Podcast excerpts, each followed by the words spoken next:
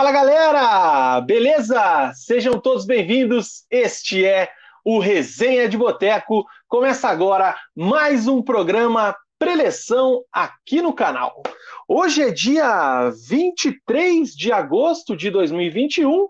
Neste momento, 21 horas e um minuto, horário de Brasília. Falamos ao vivo, diretamente aqui dos estúdios do Resenha de Boteco, mais conhecidos como o meu quarto, e daqui a pouco também você conhece um outro estúdio do Resenha, quando Murilo Stringari estiver ao vivo aqui comigo online.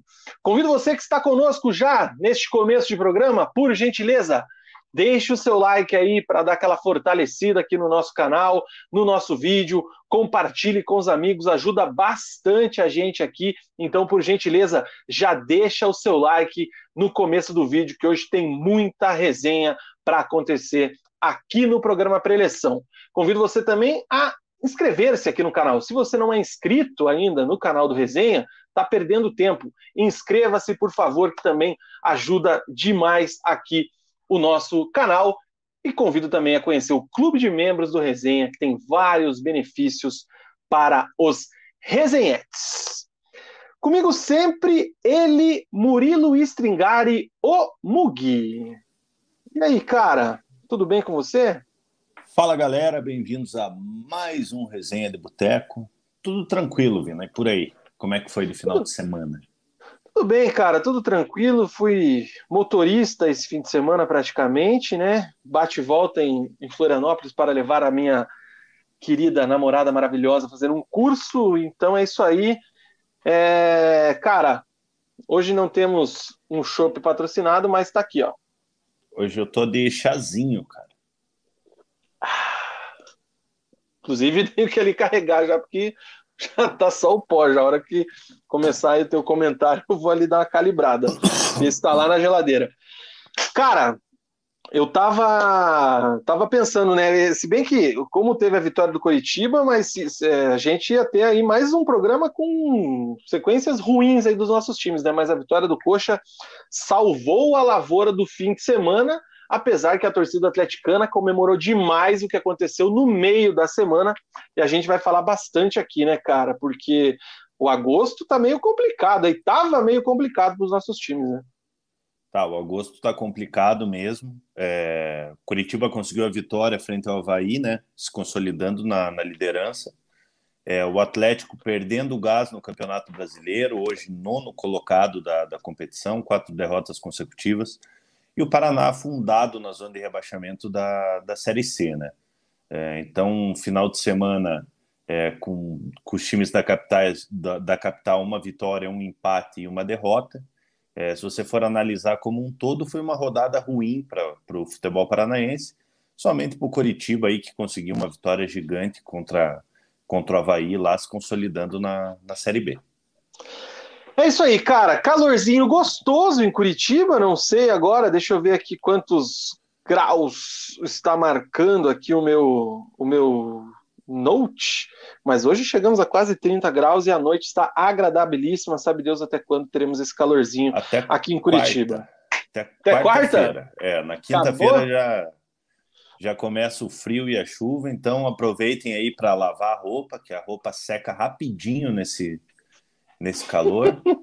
é, Dicas caseiras com o É, então, e na, na a partir de quinta-feira aí até o, até o domingo, segunda-feira, é frio e chuva. Que momento. Não gosto, cara, de frio. Chuva é bom. Eu, é... eu, eu, até gosto de frio. Eu acho, acho, acho gostoso o frio.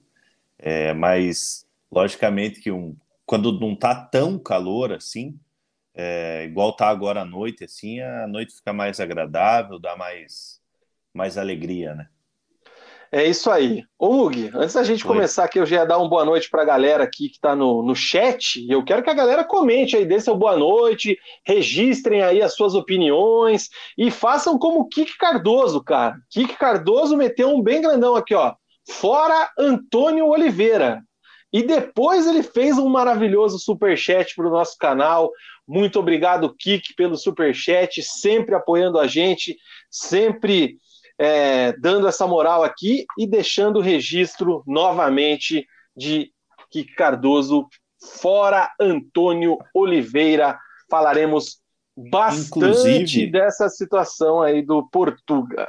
Inclusive, saudades de tomar uma cerveja com o Kiki. O Kiki é um cara que, que eu gosto muito de conversar, de tomar uma cerveja. Infelizmente, aí, desde, a, desde o início da pandemia, a gente não, não se viu para tomar aquela gelada. Então, em breve, em breve vamos marcar uma, uma cervejinha, nem que seja lá no ao distinto cavalheiro que ele tanto gosta. É isso aí, um abraço para o doutor Kiki Cardoso. Você, torcedor que toma Bera e vai tomar Bera nos estádios quando a torcida voltar, agradeça a Kiki Cardoso, que é o responsável é, por pela volta da Bera aos estádios. Travou um grande embate na última década, né, Mug? E venceu, né, cara? Graças e venceu, a graças a Deus. Porque, porra, já, já não aguentava mais entrar com, a, com aquele negocinho ali, colocava, colocava pinga dentro, uísque, alguma coisa, para dar uma esquentada, né, cara? É um absurdo não, não, poder, não, não poder beber dentro do, dentro do estádio. É uma coisa tão tradicional, né? Você, você ir no campo e tomar uma cerveja. É, e a gente ficou tanto tempo sem poder, e graças ao Kik aí, que batalhou bastante, hoje a gente pode ficar bêbado para aguentar nossos times dentro do estádio. É isso aí, cara. Vamos também dar um alô aqui para o restante da galera que está online. O Matheus Punhetovski que está aqui com a gente. Boa noite para ele.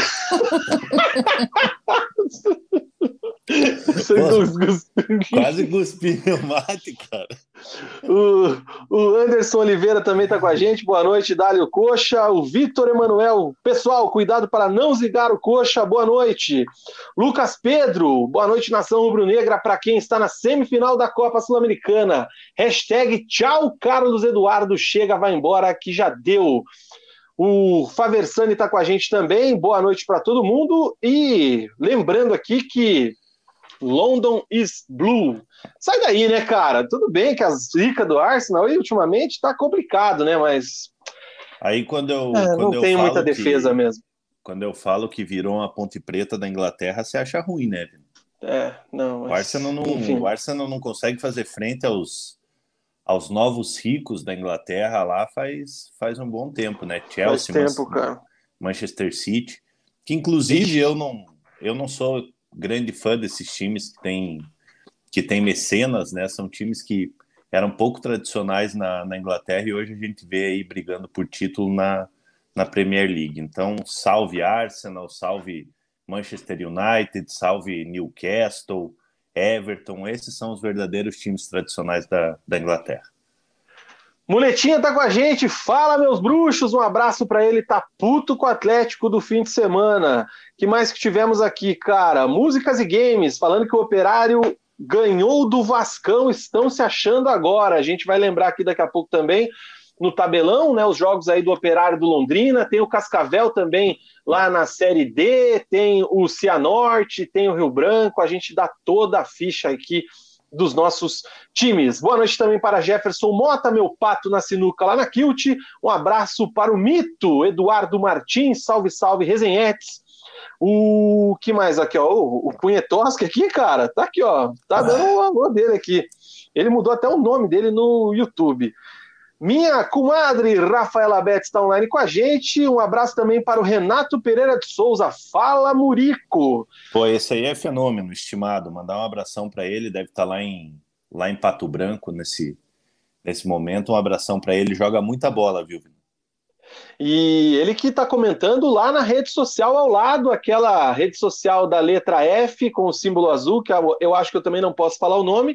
Lembrando que o resenha é transmitido simultaneamente nessa rede social é de Zuckerberg e também naquela rede roxa que tem um, um símbolo, uma letra T também. A gente está ao vivo lá é, nessa outra rede social que me ensinaram que eu não posso falar o nome aqui no YouTube. E também logo após o programa, o resenha é disponibilizado em todos os agregadores de podcast, ali em formato áudio, para que você nos escute, caso você não queira ver esse show de horror aqui, que é a nossa latinha neste nesta segunda-feira.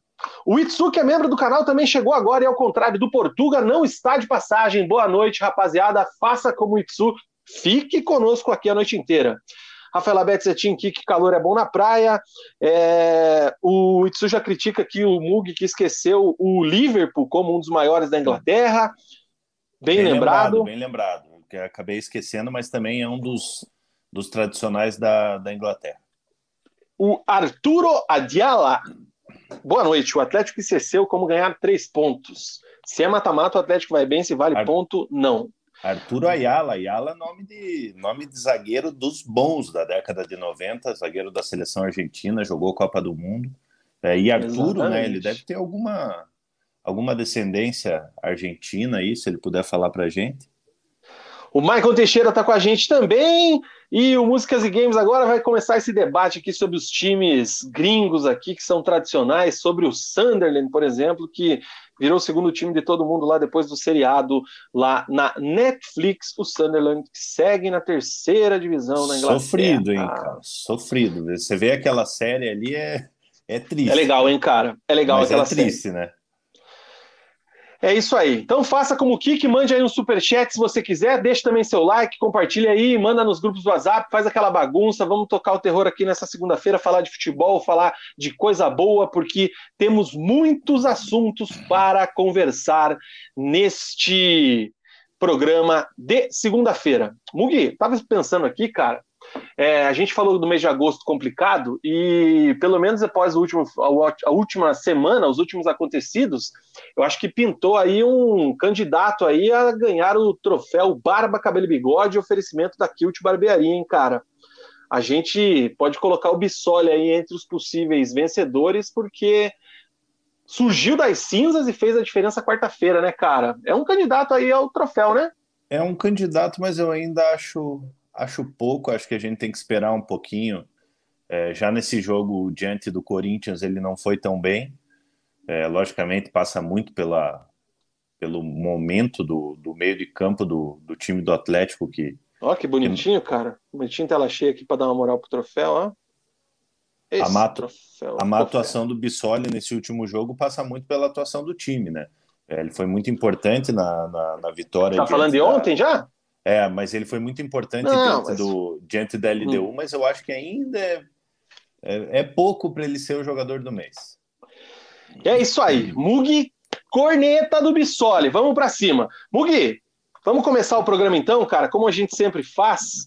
O bloco, o primeiro bloco é de quem jogou por último, né? Aqui no nosso Resenha de Boteco, no nosso programa pré-eleição.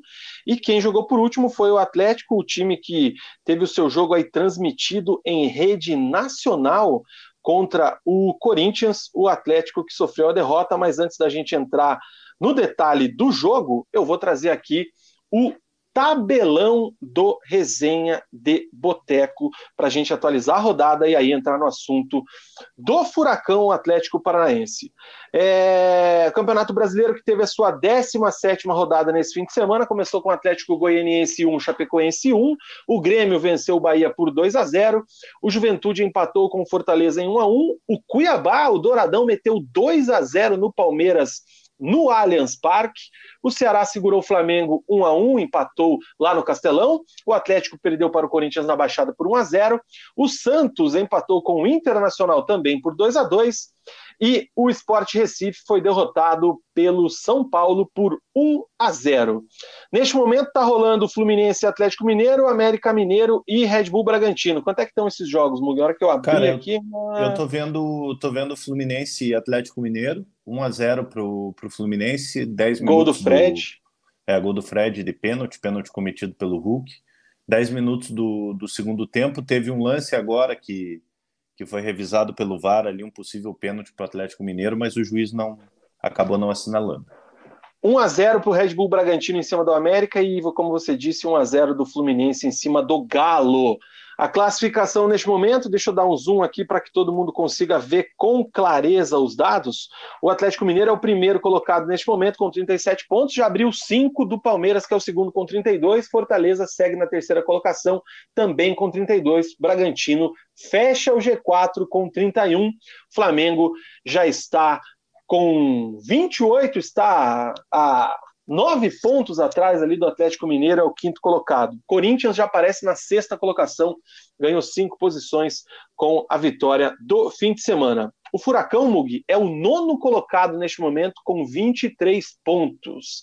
Na zona de rebaixamento, o Grêmio já aparece ali tentando sair da ZR, é o 17 com 16, o Esporte é o vice, é o 18 com 15, o América Mineiro é o vice-lanterna também com 15, e a Chape já sendo aí a pior campanha da história dos pontos corridos nesse começo, né, nesse meio de Campeonato Brasileiro, é a lanterna com seis pontos e nenhuma vitória até agora. O que, você destaca aí, Mugi, da rodada para a gente já entrar no bloco do Furacão? Você tem dúvida do que, que eu vou destacar? Não, cara, eu sei o que você vai destacar. Vitória do meu Dourado em cima do Palmeiras, né, cara? Tá aqui, é... ó.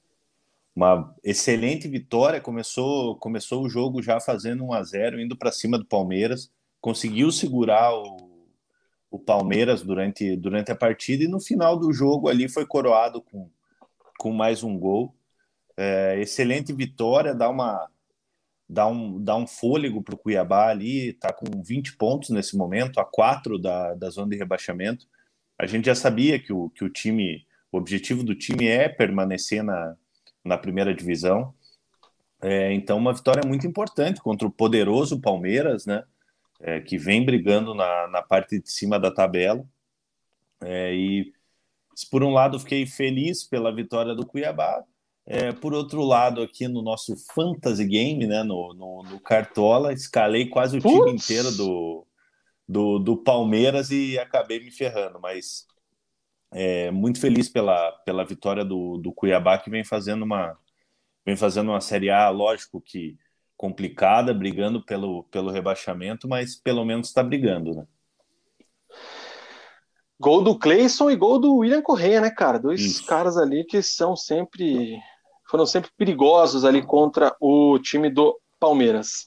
É isso aí, cara. Vamos mudar aqui o template, vamos para o bloco do Atlético. Convido você aí a deixar o seu like, já se inscrever aí no canal, fazer toda aquela função para acontecer a bagaça aqui, cara. Mugi, o Atlético Paranaense. Vamos, sabe que a gente começa falando de coisa boa ou coisa ruim, cara? Porque eu tava montando a pauta do nosso programa aqui e eu tava pensando, né? Se a gente tem dificuldade de girar a chavinha, porque temos que falar do que aconteceu no meio de semana, da épica classificação pela Sul-Americana, momento de festa, de celebração, de virada histórica do Atlético na Sul-Americana. Aí a gente tem que girar a chave e falar de uma pseudo-crise no Campeonato Brasileiro, que já são quatro derrotas consecutivas. E, ao mesmo tempo, depois tem que ir uma terceira chave, que é as é quartas de final da Copa do Brasil, que é nessa semana. Então, assim, a gente tem aí que eh, tentar equilibrar os pratinhos e ver por onde a gente começa.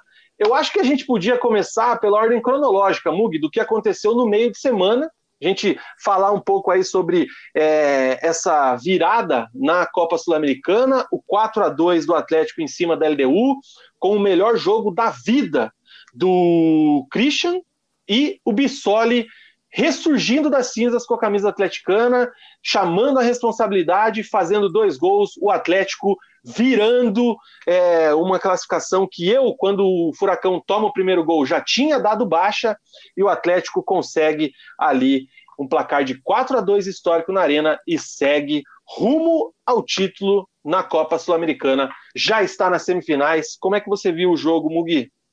Olha, Vina, uma vitória heróica do, do Atlético, né? Saiu atrás do placar.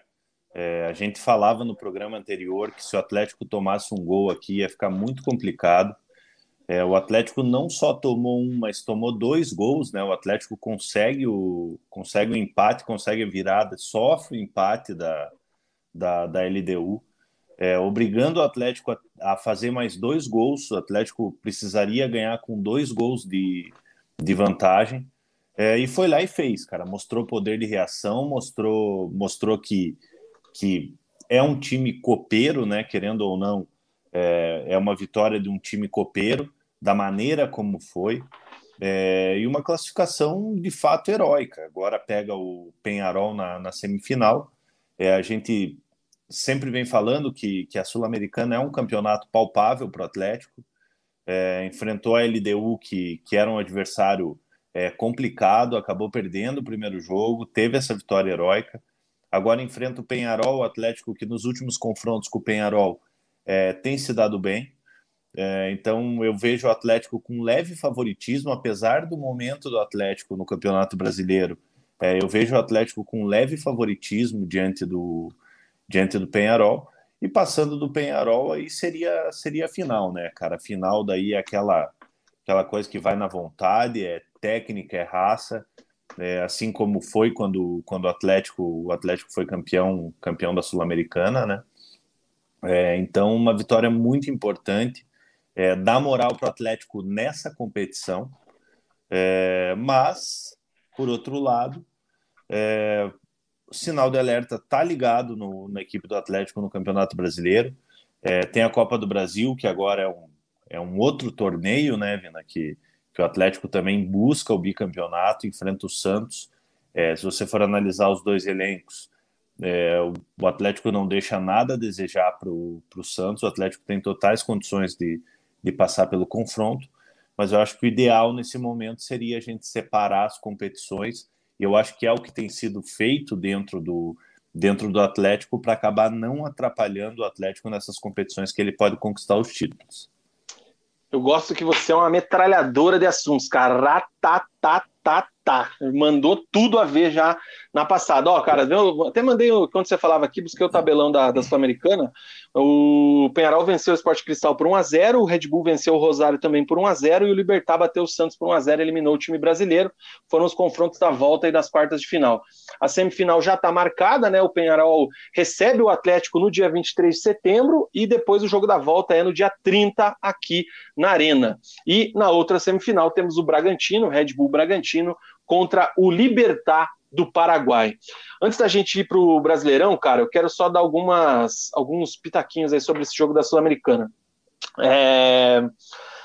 é... impressionante a quantidade de falhas defensivas que o Atlético tem, mesmo vencendo o jogo no, durante a semana, o jogo da Sul-Americana, os gols tomados, as falhas do Marcinho, o espaço entre ele, Pedro Henrique, Thiago Heleno, muito mal a marcação atleticana. Eu acho que o Antônio Oliveira precisa tomar uma atitude urgente com relação a essa parte defensiva do Atlético. A gente elogiou bastante aqui a marcação atleticana alguns programas atrás, a defesa que não tomava gols e tudo mais, e de repente a, a defesa toma gol todo jogo, não, não, tem erro.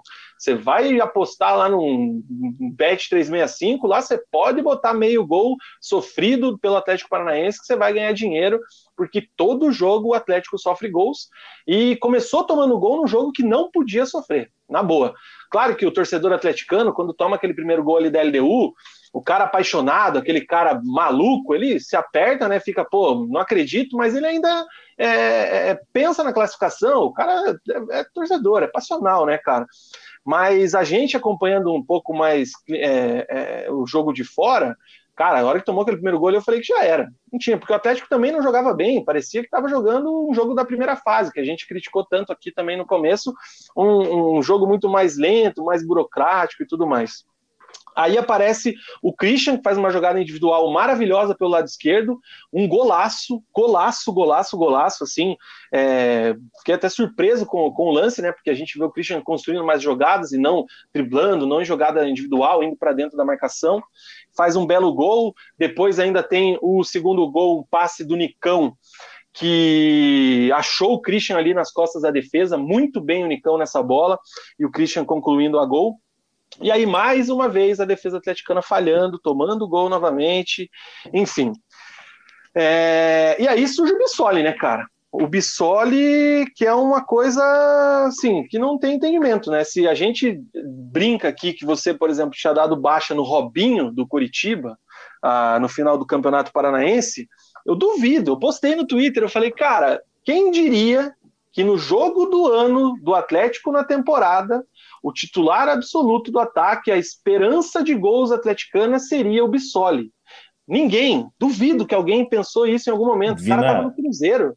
E outra coisa, o primeiro lugar que foi falado que o Bissoli retornaria foi aqui. Um dia depois que o Babi se machucou, a gente falou: o Sim. Atlético vai trazer o, o Bissoli de novo.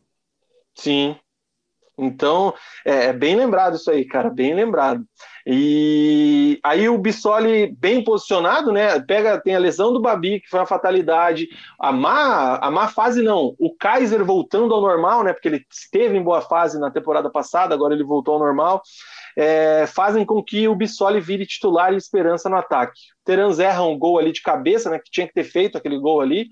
No rebote ele faz o gol, beleza. E aí, cara, tem o lance do pênalti, pênalti bem marcado, VAR é, fazendo o papel dele. A hora que o Bissoli pega a bola para bater, cara, eu olho na TV e falo que o Bissoli tá com a bola, Terans em campo, Nicão, Thiago Heleno, até o Santos podia bater aquele pênalti. Eu falei, mas o Bissoli, velho, os caras vão deixar o Bissoli bater? Até mandei no grupo de membros lá, eu falei, Bissoli, milhões de interrogações. Eu falei, cara, e se esse cara erra esse pênalti? É, chamou a responsabilidade, né, Vina? E bateu com seriedade, deu uma paulada no meio do gol ali e fez o que tinha que fazer, né? Cara, é, eu não sei quem foi mais corajoso. Se foi o Bissoli pegando a bola para bater o pênalti na situação dele, é, ou se foram os líderes do elenco, os experientes, de deixar o, o jogador bater o pênalti imaginando o que podia acontecer com o fracasso ali, porque com certeza seriam cobrados, né? Iam chamar o Nicão de pipoqueiro, iam chamar o Thiago Heleno de pipoqueiro, e, e o Antônio Oliveira de responsável. Não sei se você concorda. Vina, mas tem aquela coisa, cara, tem o um momento do jogador no jogo. É, o Bissoli já tinha feito um gol, vinha jogando bem na partida, é, então ele estava cheio de confiança, cara. Ele estava cheio de confiança. O momento daquele ali, você tem que dar para o jogador que está com está com confiança. Lógico que o Bissoli ele tem toda uma pressão extra pela primeira passagem dele pelo Atlético, é, que ele até começou bem e depois deixou a desejar, foi emprestado para o Cruzeiro.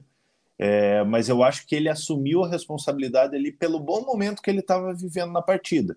É, fosse num outro momento, é, se o Bissoli estivesse jogando o normal que a gente está acostumado ele a, a, a jogar, o ideal seria um jogador mais experiente, como o Nicão, pegar a bola ali e, bater, no, bater o pênalti. É, mas como o menino estava bem no jogo, ele chamou a responsabilidade e conseguiu fazer o gol. É isso aí, cara. E tem um detalhe também que a gente não sabe, né, cara? E ninguém sabe, né? Tem gente que sabe que tem algumas fontes é, privilegiadas aí no Atlético Paranaense, né?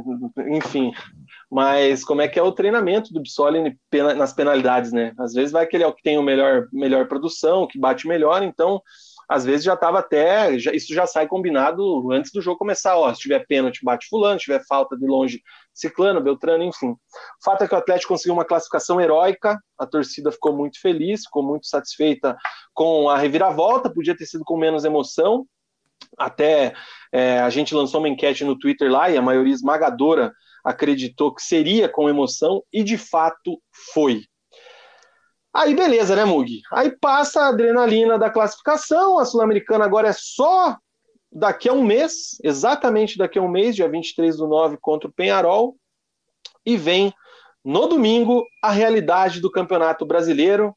Campeonato Brasileiro, o Atlético recebendo o Corinthians, é um time que vinha de vitória. O Antônio Oliveira é, faz algumas alterações no time, né, Mug? Coloca aí o Kelvin no lugar do Marcinho, coloca o Eric no lugar do Richard, que por contratos, é, por contrato com o Corinthians, ele é do Corinthians, não pode jogar. O Marcinho foi por opção, desgaste, imagino eu. E o Carlos Eduardo no lugar do Fitinho, que fez o seu jogo de despedida, né? Foi hoje para a França acertar com o Bordeaux. Então ele tinha sido titular lá contra a LDU. Carlos Eduardo entra no lugar do Vitinho. Fora isso, essas mudanças, força máxima do Atlético frente ao timão, ao rubro, ao rubro-negro, ao alvinegro paulista. E é isso, cara. O Atlético não entrou em campo no primeiro tempo. Coloquei também no Twitter ontem que horas o Atlético entra em campo no primeiro tempo e não entrou. No segundo tempo tomou o gol, falha absurda de marcação mais uma vez, 1 a 0 aí para o time do Corinthians, segunda vitória consecutiva do time paulista, quarta derrota seguida do Furacão da Arena da Baixada. Olha, Vina, é como você falou, o Atlético não existiu no primeiro tempo. É, o jogo começa com, com uma bola do, do Juliano para o Jô, que já poderia ter aberto o placar ali logo no início do jogo, aos três minutos. É, aos 11 minutos, o, o Adson, né, que é o ponta do Corinthians, ele tenta cruzar uma bola certo o travessão do Santos, é, e o Corinthians controlando, jogando no, jogando no campo do Atlético, é, dominando a partida. O Atlético teve duas finalizações, se eu não me engano, no primeiro tempo, nenhuma com perigo, todas para fora, uma com o Nicão e a outra com o Carlos Eduardo, se não se não estou enganado. Cara, no segundo tempo o Atlético volta um pouco melhor. É, o Antônio Oliveira ele faz alteração ali no intervalo, ele tira o Pedro Henrique, que não vinha bem, e coloca, coloca o Zé Ivaldo. O Atlético Mas o Pedro chega... Henrique até foi lesão, né, cara? Isso até é uma preocupação, se não me engano. É. O Pedro Henrique foi lesão, né? É, e, e, o Atlético começa, começa melhor no, no, no, segundo tempo, uma jogada uma jogada bem trabalhada ali, uma, um cruzamento, a bola sobra para o Nicão, o Nicão cruza para o Christian, o Christian da entrada da área dá de cabeça com o Cássio vendido, é, a bola acaba batendo na trave. E é aquele tipo de bola que, se você está num dia bom, a bola entra, né? É, se você está numa fase boa, a bola, a bola acaba entrando. A bola não entra, é, e num, quatro minutos depois, como você falou, numa falha bizarra de marcação do, do, do time do Atlético, numa triangulação pela esquerda ali, onde que o, o, Corinthians vinha utilizando muito bem essa triangulação ali com o Juliano, Fábio Santos. É, o Fábio Santos cruza a bola, o João inteligentemente, é, isso que tem que se ressaltar, o, a movimentação de um centroavante é, experiente como o Jô. O Jô ele acaba puxando a marcação do, do Thiago Heleno e o Rony entra sozinho para cabecear. É, ali ficou todo mundo perdido, o Abner não deu o combate, não fez a cobertura. Falha é, absurda o, do Abner. É, e o Rony, o Rony acabou, cabe, acabou cabeceando e abrindo o placar do, do jogo. O Atlético até tenta uma resposta aos 12 minutos, logo após o gol do, do Corinthians. O Carlos Eduardo, que, que vale ressaltar, foi muito mal no jogo mais uma vez, inoperante. É, o Carlos Eduardo chuta uma bola por cima do gol é, após o gol, o Antônio Oliveira fez algumas alterações, né? Tirou o Christian, coloca o Citadini, é, colocou a estreia do Jader, né? No, no lugar do Terans, o Jaderson no lugar do, do, Carlos Eduardo, logo após esse, esse chute. É, e o Atlético pouco pouco fez, pouco pouco produziu. É, teve um lance aos 24 minutos que talvez seja tenha sido a melhor oportunidade do Atlético, um escanteio cobrado na área. A bola resbala no jogador do, do Corinthians acaba sobrando para o Citadini, o Citadini chuta no rosto do Cássio, né?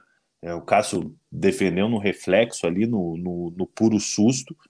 É, e o Corinthians, o Corinthians continuando controlando a partida, o Atlético inoperante, até tentou colocar o colocou o Kaiser no lugar do Bissoli também aos dois minutos, como eu falei, o Bissoli não foi bem no não foi, foi bem na partida e a última oportunidade do Atlético foi aos 53 minutos um chute do Kaiser onde o, onde o Cássio acabou, acabou agarrando a bola, é, sem, sem muito perigo.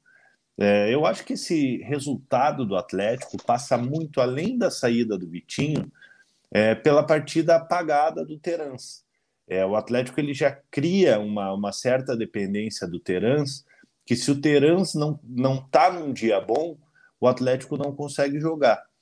É, então preocupa demais isso. A gente sabe que não é o ideal você você ficar na dependência de um jogador. Lógico, o Terans é um jogador importantíssimo para o Atlético, vem fazendo uma excelente temporada, mas não fez um bom jogo.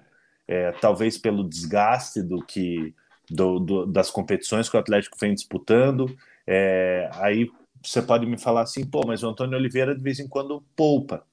Só que ele sempre coloca o Terans no segundo tempo. É, o Terence está sempre viajando, está sempre, tá sempre atuando, nem que seja 45 minutos. É, então o Terence foi mal no jogo, é, o momento do Atlético ali nessa, nessa partida, o desempenho do Atlético nessa partida passa muito por isso, longe de culpar o Terence por qualquer coisa. É, se for para culpar alguém, você tem que culpar um Carlos Eduardo que não vem produzindo faz tempo, é, a defesa do Atlético, que vem muito mal, batendo cabeça para caramba, o gol que o Corinthians tomou não pode levar. É, o Zé Ivaldo também entrou e não foi bem na partida. É, o Jô teve uma, teve uma, teve um lance que o Jô gira em cima do, do Zé Ivaldo assim que com uma facilidade que, que pelo amor de Deus, sabe, o Santos acaba, acaba fazendo a defesa, se não me engano. É, então, quarta derrota seguida do Atlético na, na, na competição. Preocupa, o Atlético deu, deu sorte ainda que Santos e Internacional é, acabaram empatando, né? Se o Inter vence a partida, o Atlético caía mais uma posição. Vale ressaltar que o Atlético está com um jogo a menos ainda. é, com 23 pontos, mas a maioria dos times está com 17 jogos, o Atlético tem 16.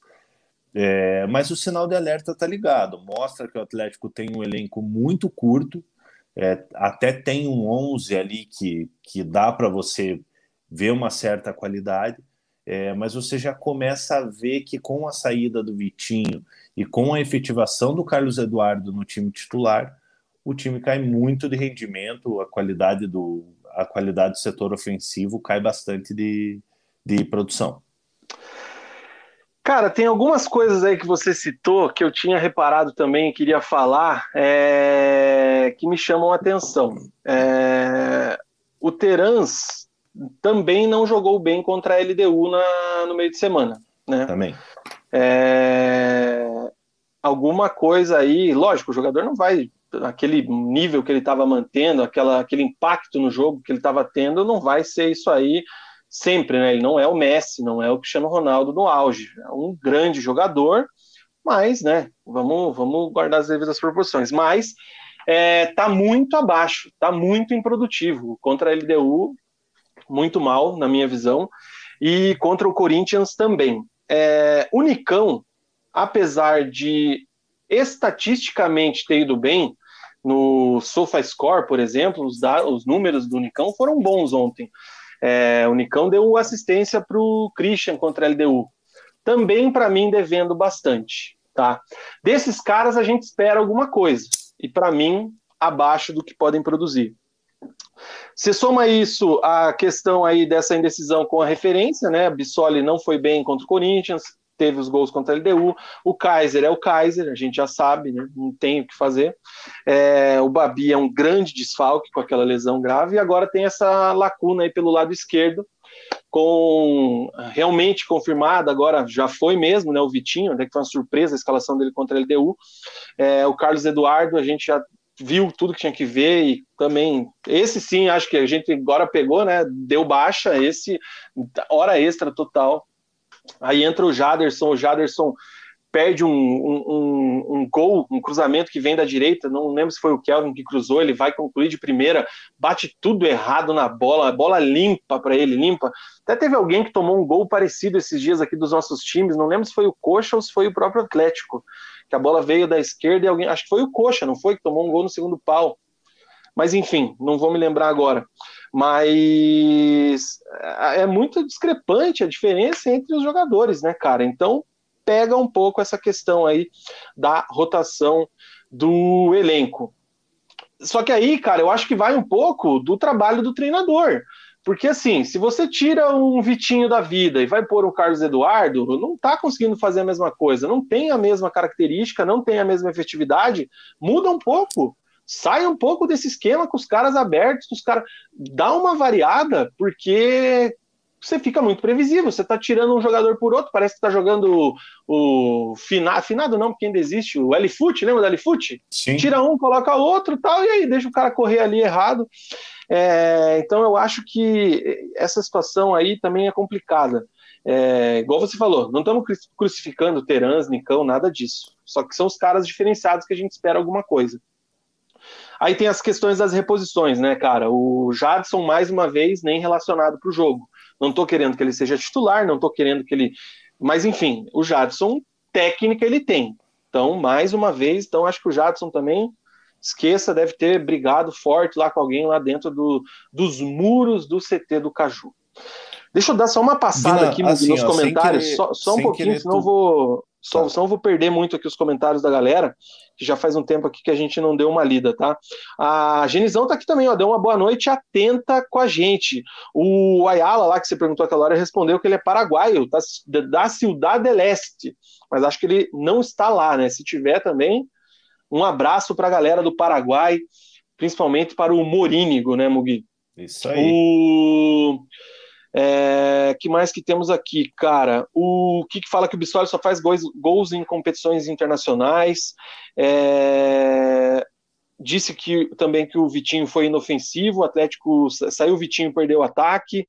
É, o Faversani lembra da quarta chave, que é o Campeonato Paranaense semana que vem. Travou. Não, eu tô aqui, hein? Uhul, tá me ouvindo? Ugi. Travou ou não? Acho que é o Mug que travou. Não, eu travei e voltei. O que mais? Deraldo tá aqui com a gente, cara. Quem chegou também? Alexandre Felipe, desempregado. Mandem frila pro Ali. Fica aí então a lembrança. O Mug tá travadaço, né, cara? Deixa eu tirar ele aqui, colocar ele de novo. Vamos ver se ele aparece. Tá me, tá me ouvindo, Vina? Tô te ouvindo, não tô te vendo. Se a galera estiver vendo, comenta aí, por favor. O Mug tá online, não tá? É, eu não tô aparecendo ali na. Mas na eu live. tô te ouvindo. Eu vou entrar Quem tá de ouvindo novo. aí? Maravilha. Enquanto isso, um eu vou lendo aqui os demais, tá. os demais mensagens aqui. Cara, é, o Deraldo acha que o Atlético vai passar pelo Penharol.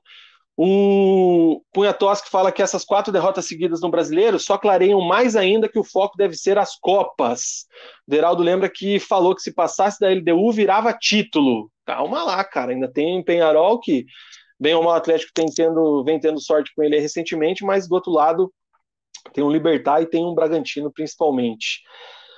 Que mais, cara? O Henrique Faversani diz aqui que o pior.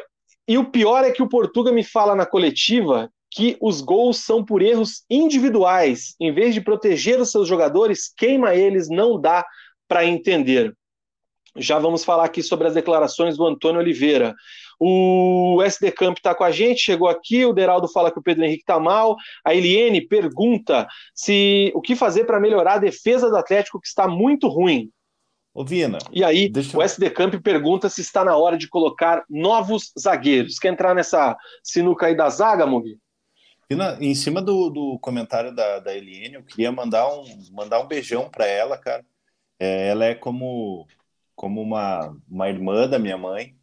É, pô, me pegou no colo, cuidou de mim quando, quando eu era pequeno, uma pessoa que eu amo muito.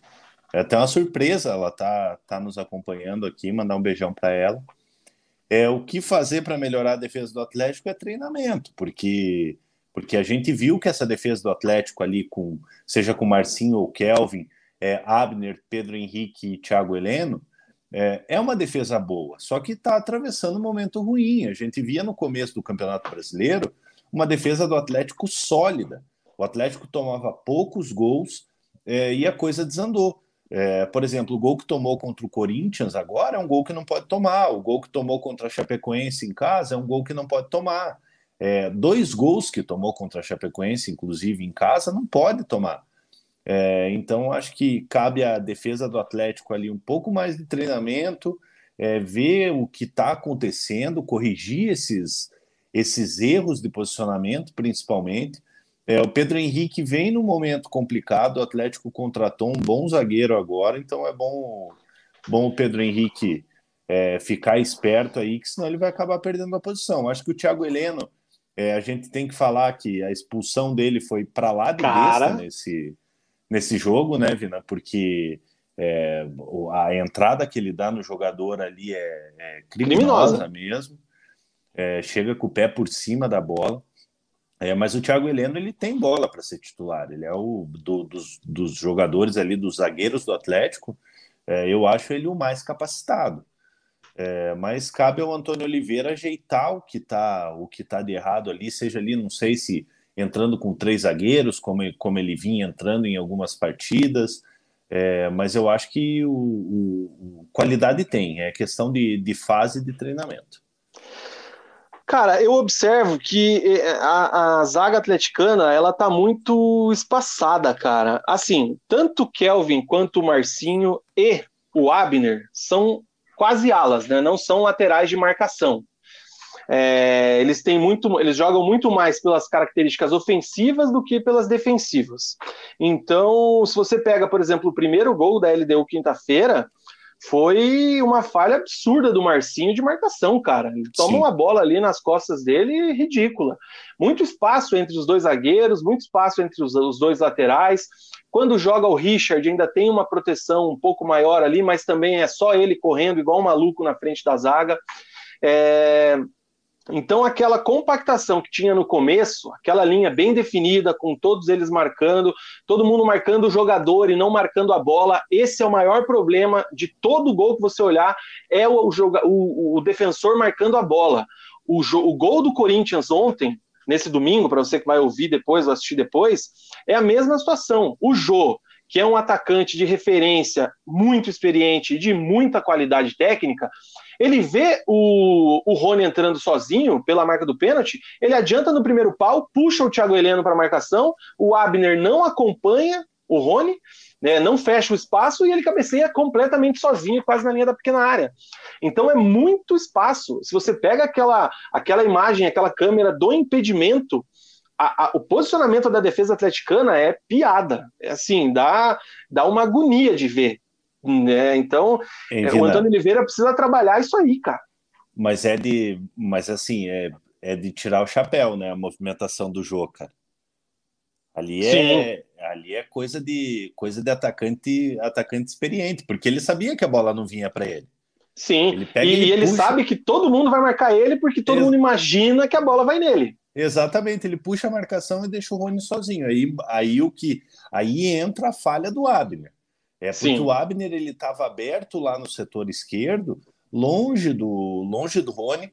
É, e sem marcar Rony, ninguém. O, Rony, o ninguém. Abner não estava marcando ninguém.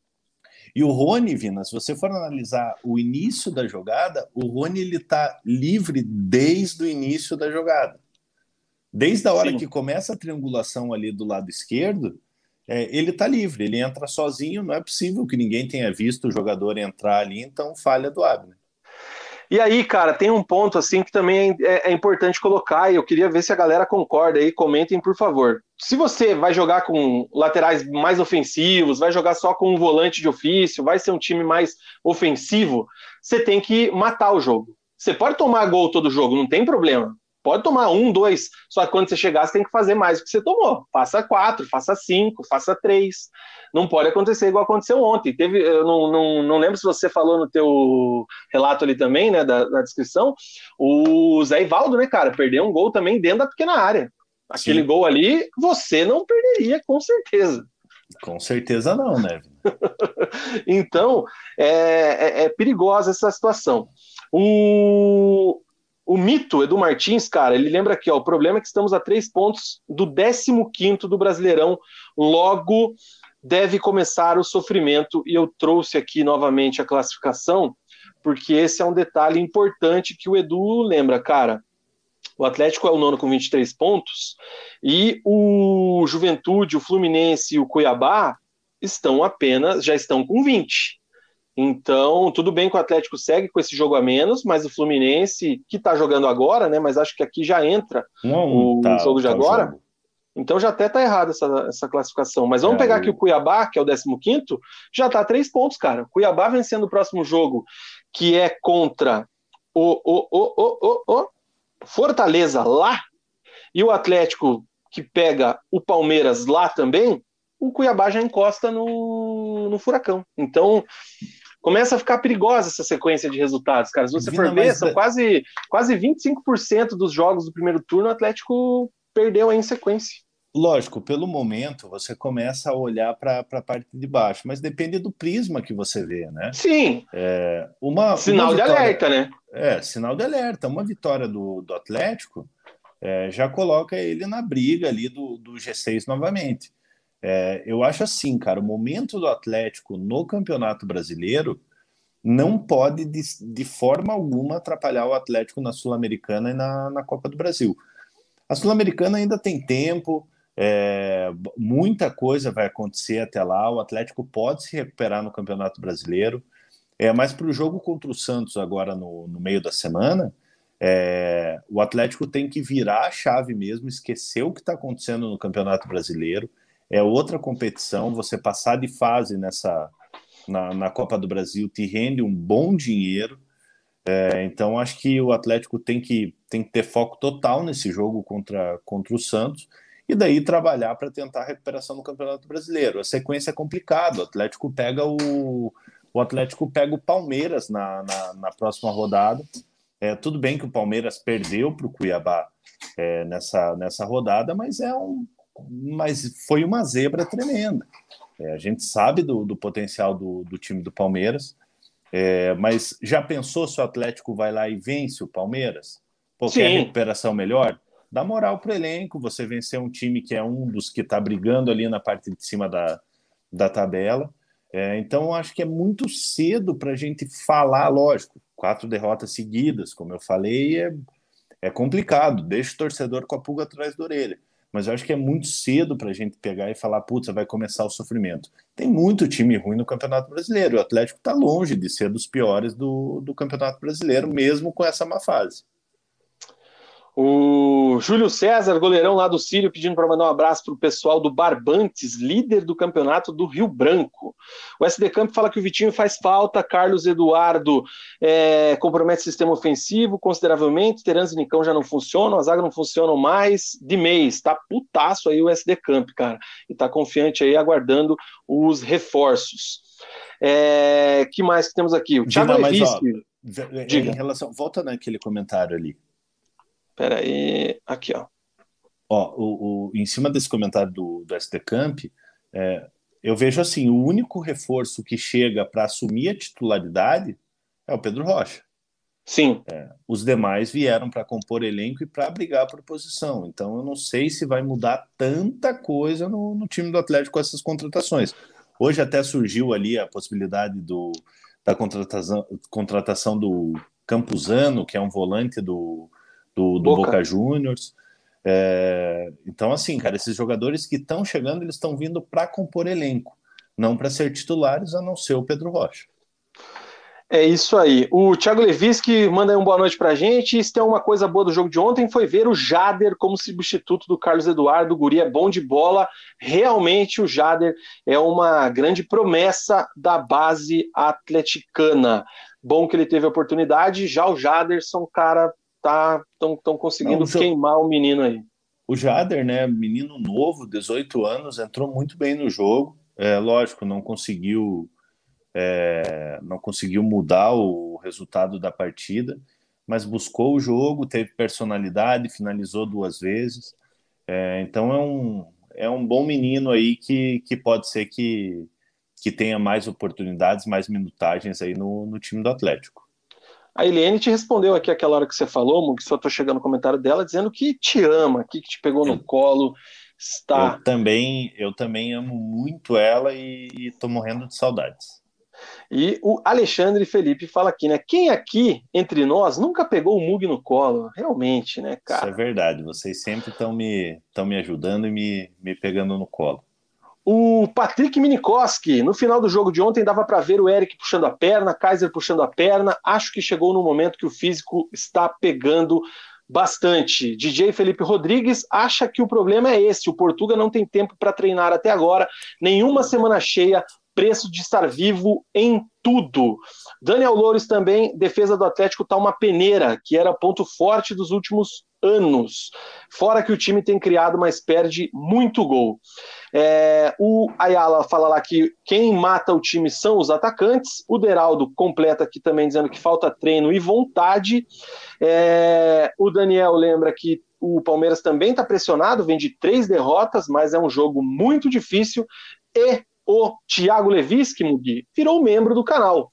Faça Boa, como o Thiago Leviski, torne-se membro aqui do canal Resenha de Boteco, ajude o canal a crescer, clica aqui, tem o botão Seja Membro, ou na, na descrição do vídeo tem o link ali, a partir de R$ 4,90 vocês conseguem é, tornar-se membros aqui do canal. Ô, Thiago, manda lá uma DM pra gente no Twitter, pode ser no meu, pode ser no Twitter do programa, é, a gente te passa ali o link, o convite do grupo do Whats dos membros aqui, que é um grupo fera demais de resenha futebolística e demais assuntos pertinentes à, à, à nossa vida cotidiana. Boa noite para Vinícius Furlan.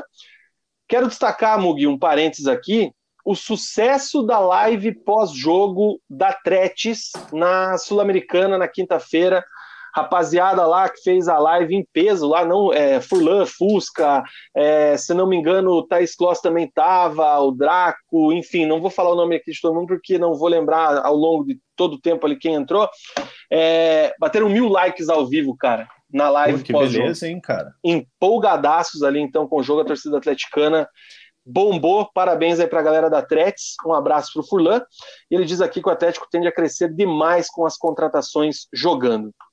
O Daniel Reis manda aqui um super chat também. Obrigado, Daniel.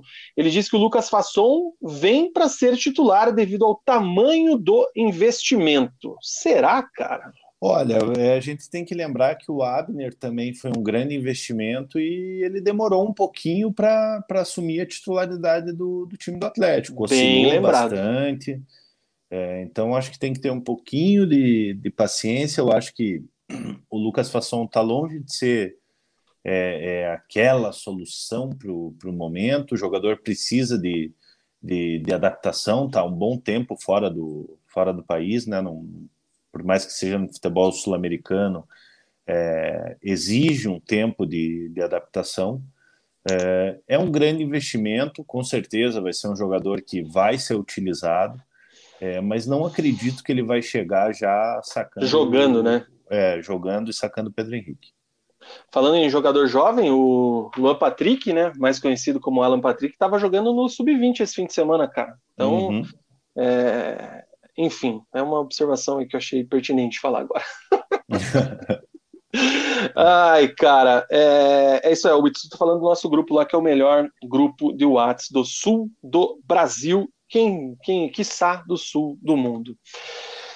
que mais que temos aqui, cara? É... Atlético Santos, 19 horas na Arena da Baixada, quartas de final da Copa do Brasil. Muri, Muri, Muri, Muri, Murilo Stringari, é. Omug. O que, que você acha, cara? Eu acho que o Atlético tem condições de, de passar. É, o Santos vem oscilando muito, empatou com o Internacional nessa rodada no, no, no Campeonato Brasileiro. É, o Diniz, o, o, Santos foi eliminado da, da Copa Sul-Americana. Atropelado, inclusive, né? É, é.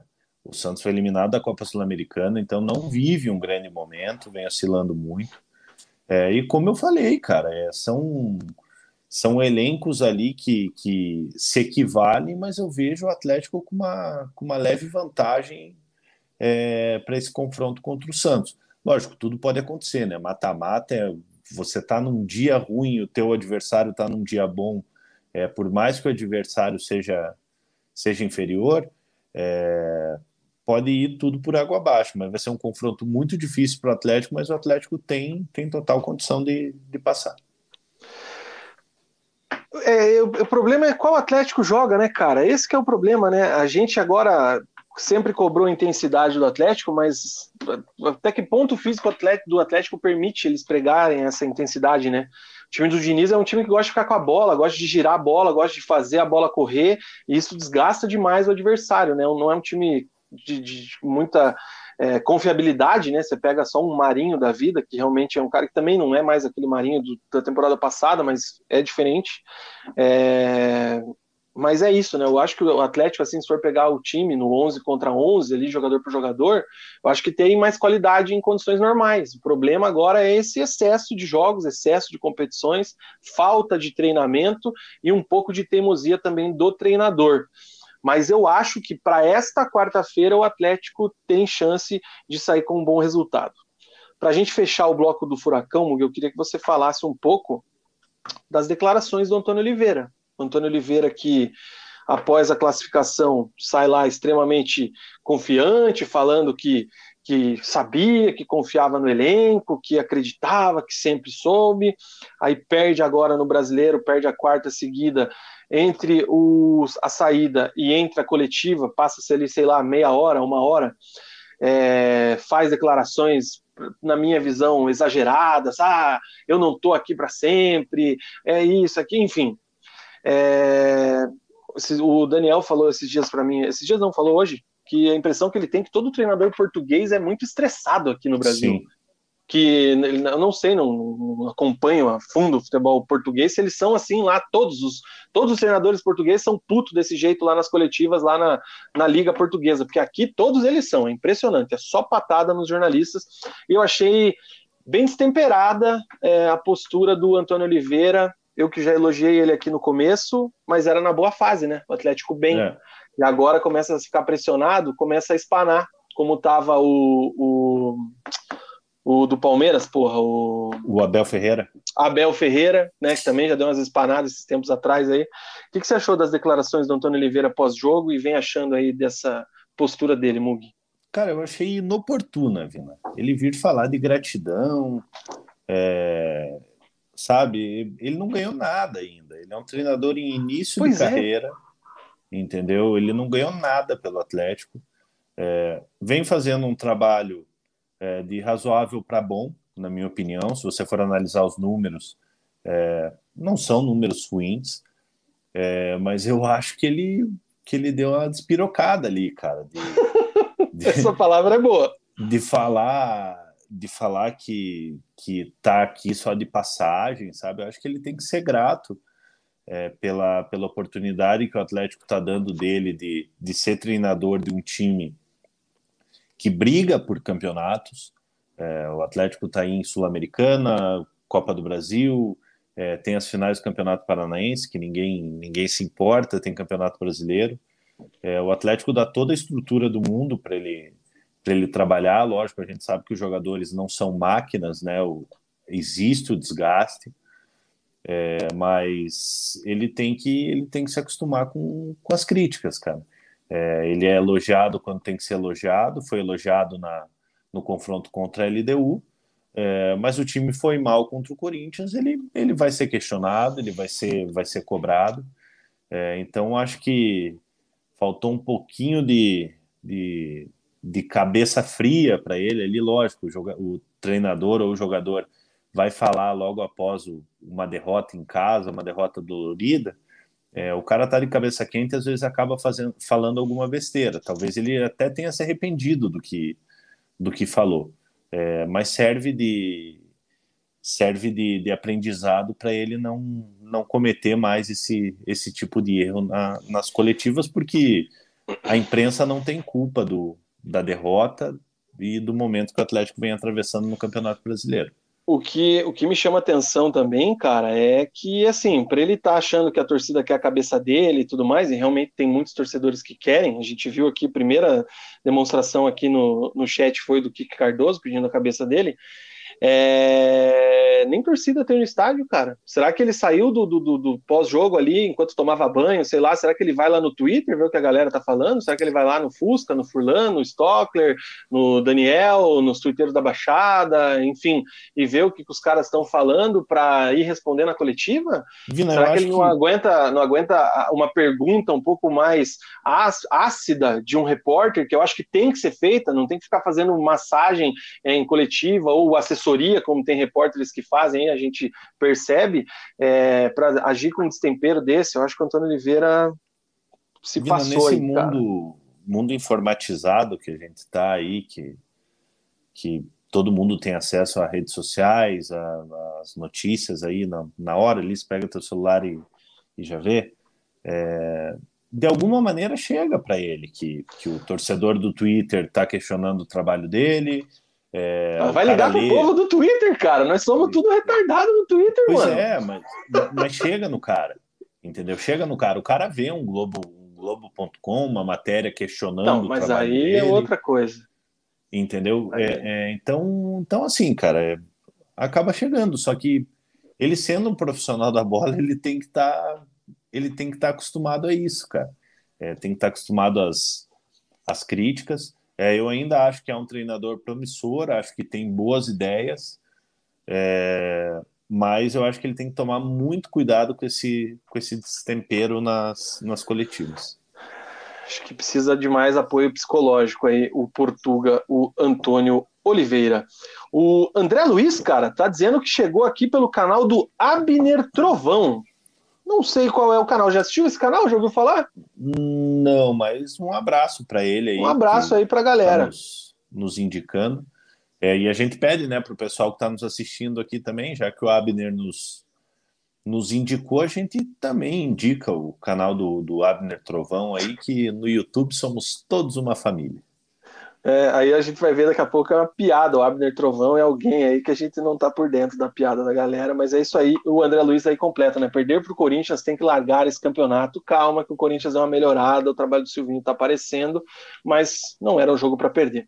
Sobre a questão do Antônio Oliveira, para fechar, o Daniel Loures fala que o clima no CT deve ser horrível. Com certeza tá sendo cobrado e tá aloprando. Aliás, ele sempre é meio babaca nas coletivas. Quando ganha é fera as quatro competições, quando perde é muito complicado. Isso é verdade, cara. Quando o time tá lá, não, olha só que lindo, estamos no Paranaense, estamos na Sul-Americana, a gente é o nosso trabalho, tinha confiança. Quando perde, olha, tá muito cansado, blá blá blá blá. Porra, cara, ninguém aguenta mais essa resenha aí. Ai, ai, vamos lá, vamos seguir aqui os comentários. O SD passa um paninho e diz que acha que a culpa nem é dele, é o problema é a má vontade dos jogadores. A Eliane fala que o Antônio Oliveira precisa entender melhor que críticas são para o crescimento, bem lembrado. Talvez falte um pouco também de autocrítica para o Antônio Oliveira, reconhecer é, os erros que ele vem cometendo, e não são poucos. É, o Thiago Levis que fala que as declarações do português lembraram as declarações do Thiago Nunes antes da final da Copa do Brasil, em que ele disse que talvez pedisse o boné porque estava muito cansado. O Deraldo lembra que o português se faz muito, fica assim, daqui a pouco perde o grupo, falta experiência e humildade. A gente lembra que o Jadson já teve polêmica agora nas redes sociais e a esposa do Kelvin também andou. Vina, agora você imagine. Indo para as redes aí. Você imagina se tivesse público, arena lotada. Então, é isso aí. Atlético... Ele saindo xingado. É. Aí burro, ele ia... burro, burro. E aí? Ele ia, faz... ele ia fazer o quê? Ele ia pular ali o. o ia jogar água nos caras atrás do banco ali, porque fica bem atrás ali, né? Pois é, é... então tem que tá, estar tá acostumado com isso, cara. Gustavo Dias dizendo que não aguenta a pressão, pede para sair. A Rádio Z tá mandando um abraço aqui pra gente. Ótimo programa, valeu, pessoal da Rádio ZFM Curitiba. É... Luiz Felipe pede para falar do Paraná logo que eu preciso dormir cedo para tomar vacina amanhã. Aí sim, Luiz. Pô, vai Boa, tomar essa vacina cedinho, cara. É isso aí. E chama a tua galera também. O Paraná é o próximo bloco. É... O Lucas dizendo aqui que o Marinho não joga quarta-feira, diz que viu no Twitter aqui que ele está machucado. Eu até abri aqui, o, o Santos está com alguns problemas mesmo, Camacho não pode jogar, enfim, o Diniz vai ter problemas para escalar aí. E o João Vitor Alves pergunta aqui: o que foi a coletiva do Portuga? Meu Deus, parece que quer ir embora logo. É isso aí. Encerrado o bloco do Atlético Paranaense, o furacão da Arena da Baixada. Certo, Mugi? Certíssimo, Vina. Um último só registro aqui: o Matheus Anjos está para ir para Ponte Preta, hein, cara? Vai Isso. tentar salvar a macaca lá do rebaixamento, né? Que a macaca tá lá embaixo, né? Tá, tá lá embaixo, perdeu pro, perdeu pro Curitiba no, no meio da semana, né? 2 a 0 é, Eu vejo que tem é um time que tem um potencial aí para se manter na, na Série B. É, e talvez talvez faça bem para o Matheus Anjos, a gente já viu ele ele bem na Série B, apesar do rebaixamento do Botafogo de Ribeirão Preto ano passado, ele foi um dos, um dos destaques do time, é, foi bem no Paraná Clube na Série B, então talvez seja um, seja um bom recomeço para ele. É isso aí. Mugi, chegou a hora do intervalo comercial, aquele videozinho ousado e alegre. Será que eu dou moral pra gente ou dou moral pra Kilt Barbearia com aquela aquele propaganda maravilhosa? Acho que eu vou pôr a gente de novo, né, cara? Coloca, Merecemos, né? Merecemos.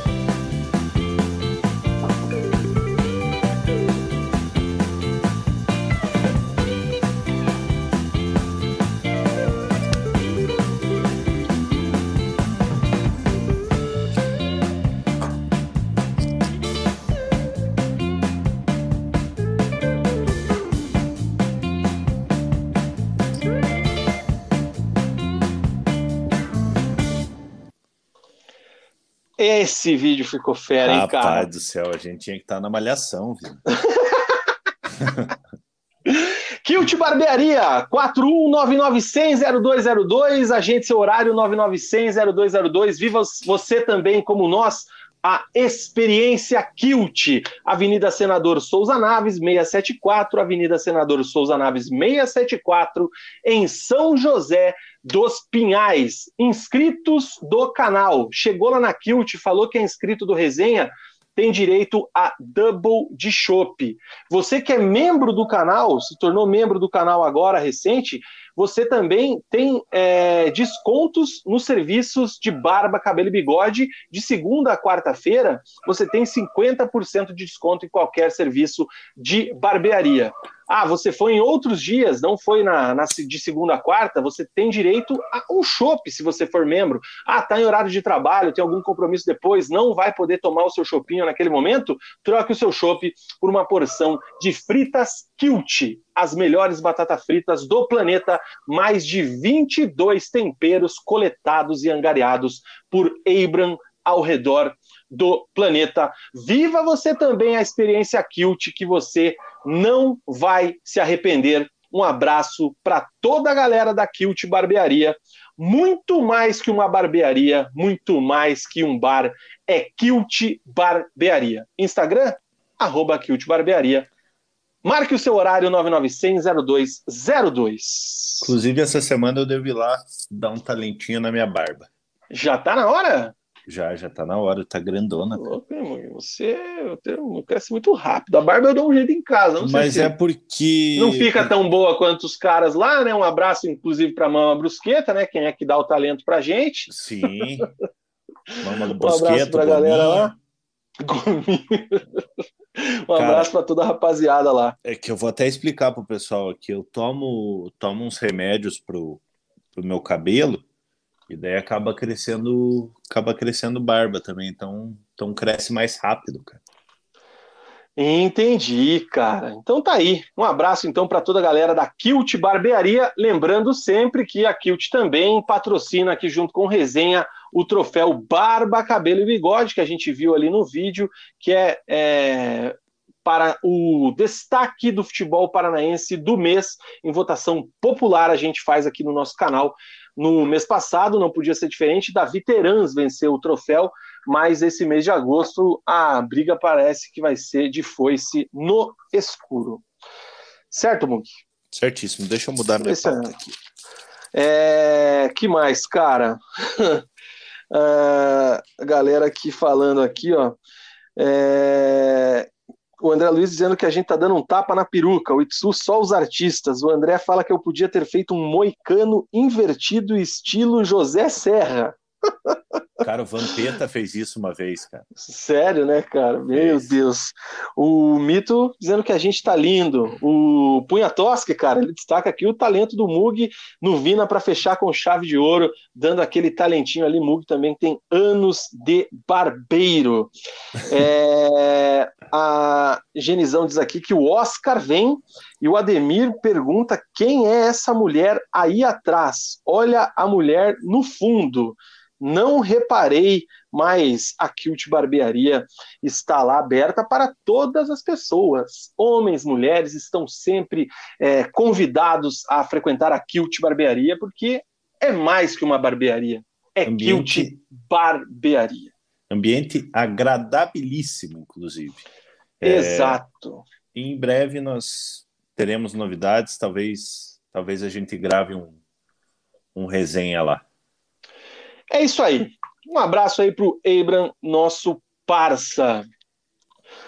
Que mais, cara? Agora a gente vai para o bloco da sofrência, Mug.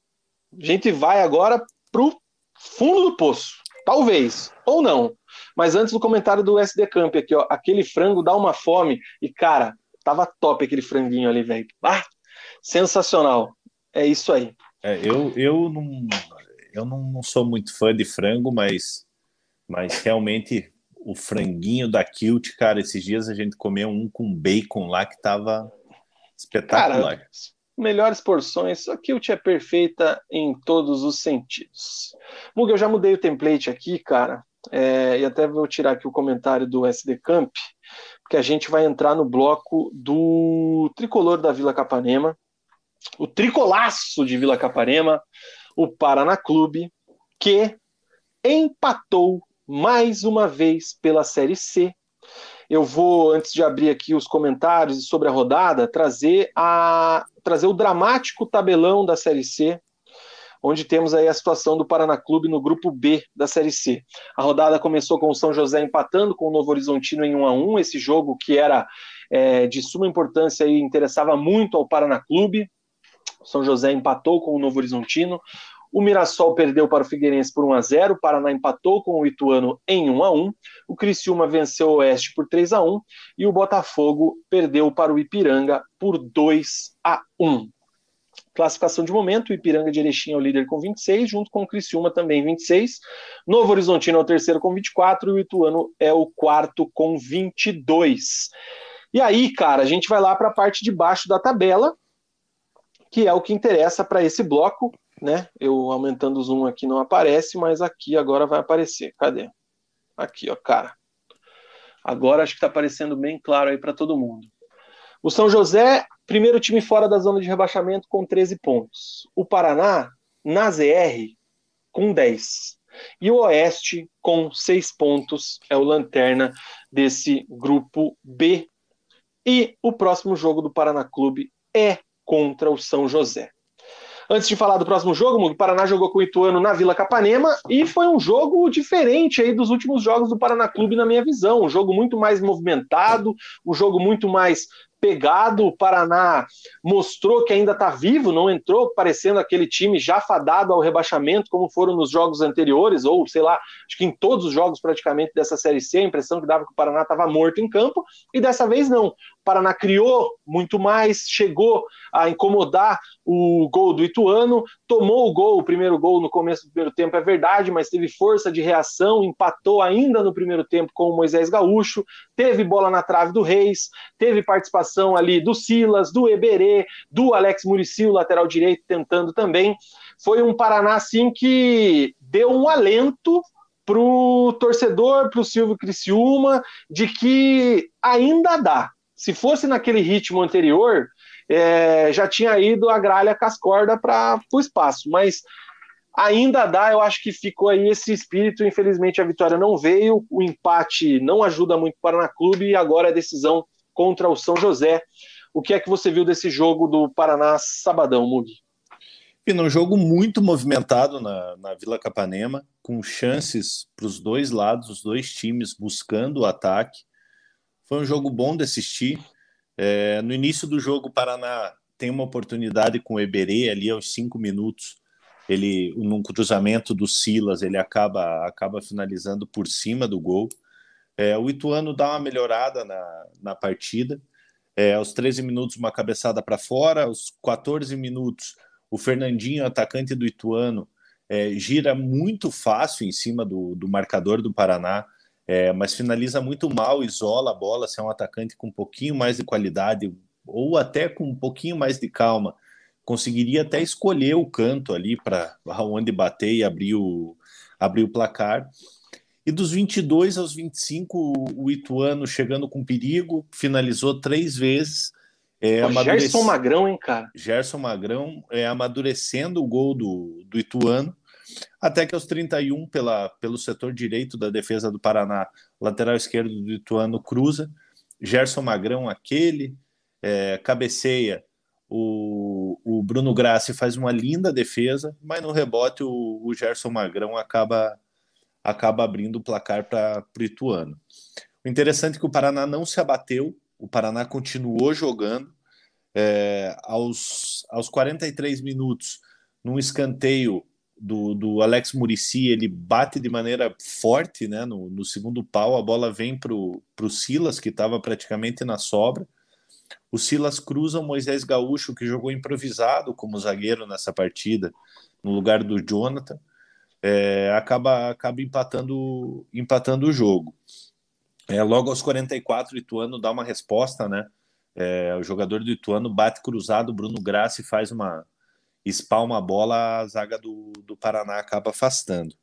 É, o Paraná volta melhor para o segundo tempo, o Eberê de, de, de cabeça é, para fora ali, num, num, cruzamento na área do Alex Murici, que vem sendo um dos principais jogadores do, do, do Paraná. É, aos seis minutos, o Alex Murici tentou fazer o gol que o Pelé não fez, né? É, e quase e bateu bem, né, cara? O goleirão é. também quase ia tomar ali. É, bateu bem, a bola pingou, o goleiro fez uma, fez uma excelente defesa. Aos oito minutos, uma bola para o Reis, o Reis gira no defensor do Ituano, acaba acertando a trave. É, vale para a mesma situação do Atlético. Se a fase é boa, é uma bola que entra. O Sim. goleiro totalmente vendido na, na jogada, o goleiro nem acaba nem pulando na, na, na bola. Aos 13 minutos, o Ituano começa a equilibrar as ações, uma finalização de fora da área, uma boa defesa do Bruno Grassi. É, o jogador do Ituano bate no cantinho, o Bruno Grassi faz uma, faz uma boa defesa. Aí o jogo começou a ficar um pouco morno, os dois times, é, o Cansam. jogo muito pelo, pelo meio de campo, aquele jogo meio, meio amarrado. E no final do jogo sobraram emoções, né, Vina? Aos, 40, aos 44 minutos, é, num lance polêmico ali, que na, até a gente estava discutindo no, no, grupo de membros ali, não foi falta. É, o árbitro acaba assinalando a falta, daí teve a polêmica que Moisés Gaúcho estava com a perna dentro da área, se ele deu falta, teria que ter dado pênalti. É, mas dos difícil, males. Difícil, né, cara? É, um lance muito difícil, até vendo, vendo o replay ali, é, fica complicado da gente, da gente chegar a uma conclusão. O jogador de Tuano bate por cima do gol, é, a bola passa perto, bateu no canto do, do, do Bruno Grassi, né? É, e aos 46 minutos o Bruno Grassi ele acaba é, salvando o Paraná da, fazendo um milagre, da, né? da derrota, né, cara? Um cruzamento ali na área, uma, uma falta lateral, o Ituano bate, o jogador do Ituano entra, sobe mais do que a defesa do Paraná, cabeceia, o Bruno Grassi vai buscar na gaveta é, e, e, acaba indo para escanteio e, e, o jogo termina um a um. O Paraná ainda teve uma oportunidade é, no finalzinho ali, onde os jogadores do o, onde a bola bate no, na mão do jogador do, do Ituano. É, um lance também discutível, passível de pênalti. Estava é, muito perto, né? Um jogador do outro, não sei se, se caberia a marcação do pênalti.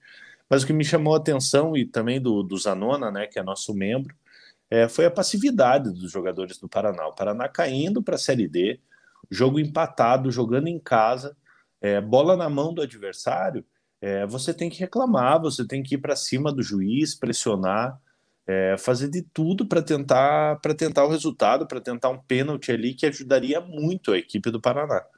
É, o único jogador que reclama no lance é o Bruno Grassi, que está do outro lado do campo. É, os jogadores de linha do Paraná, ninguém reclama. A bola sobra para o Lucas Sene, que acaba finalizando por cima e o, e o jogo acaba. É, pelo que foi a, a partida, uma partida é, corajosa do Paraná, o Paraná, Paraná com volume de jogo. É, o Ituano também fez uma excelente partida, foi um jogo bom de ver. É, mas o resultado, pelo que, pela posição que o Paraná se encontra, um péssimo resultado, um empate dentro de casa. Paraná precisava desses, desses três pontos, é, deixaria a situação mais tranquila, né? não, não deixaria a situação tranquila, não dá para falar em tranquilidade nesse momento é, com o Paraná, mas deixaria a situação mais tranquila. Você, o Paraná estaria um ponto só atrás do, do, do São José. São José. É, e esse jogo contra o São José agora, na, na próxima rodada, se torna o jogo mais importante do ano, né, Vina? É um jogo que o Paraná não pode nem pensar em perder, é, nem empatar, né, Vina? O Paraná precisa ir para lá e, e, vencer o jogo. É, e como o Moisés Gaúcho falou na, na coletiva, cara. Moisés Gaúcho falou: se perder esse jogo, já era. Entendeu? Então, Moisés Gaúcho foi muito transparente nessa, nessa coletiva e eu concordo com ele, cara, porque São José vai acabar abrindo seis pontos, faltando 12 pontos em disputa ainda faltam 15 pontos para disputar. É, então o Paraná não pode nem pensar num empate contra o São José. O Paraná tem que fazer aquele jogo perfeito lá em 1 a 0 2 a 0 para ficar mais tranquilo na competição. É, cara, é, assim, é, ser repetitivo aqui, falar, né, ah, como é que deixa chegar nesse ponto, tal, enfim, né, não vou ficar batendo mais nisso aqui, é, porque já fica até chato, né, cara, ninguém aguenta mais, lógico que se acontecer o pior, daí aguento, cara, se o pior acontecer, aguento, que vai ser até, sabe Deus quando, batendo no, no, nos culpados por isso aí que está acontecendo. Mas é, eu queria destacar isso que você falou. O jogo foi bom, o, o, o Paraná buscando, né?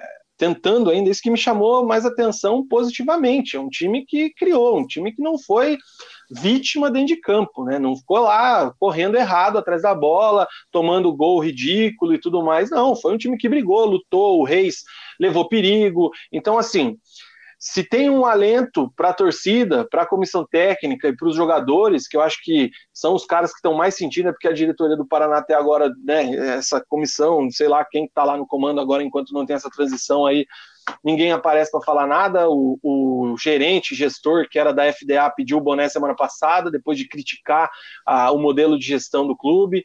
A questão do repasse ainda não está decidido. Os jogadores fizeram greve é, antes do, do, do, jogo contra o São José semana passada.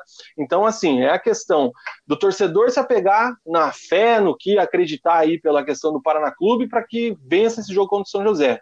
Os jogadores pensando na carreira deles, independente de salário atrasado ou não, um rebaixamento para a quarta divisão vai muito contra, vai pesar muito na carreira desses jogadores, muitos querendo é, conquistar mais espaço aí no cenário do futebol brasileiro, enfim, então é através aí de, de uma, uma reviravolta nesse sentido que se ganha destaque. Então, pensando em carreira, esses caras têm que dar vida. E a mesma coisa vale para o Silvio Criciúma. O Paraná tem mais, como você disse, aí, além desse jogo contra o São José, mais quatro jogos, dois em casa, Criciúma e Mirassol, depois contra o Novo Horizontino lá, e depois fecha contra o Oeste aqui na Vila Capanema. Então, dos 15 pontos restantes, nove são na Vila Capanema. Isso. Ah, legal, é em casa. Só que o Paraná também não ganha de ninguém na Vila, né, cara? Então, essa que é a situação. Uma preocupação para esse jogo contra o São... Diga. Eu, eu até fiz um levantamento aqui é, hum. que, assim, ó, eu acho que o Paraná tem que torcer contra o Mirassol nessa, rola, nessa rodada, é, vencer o São José, porque assim o Mirassol continua na briga.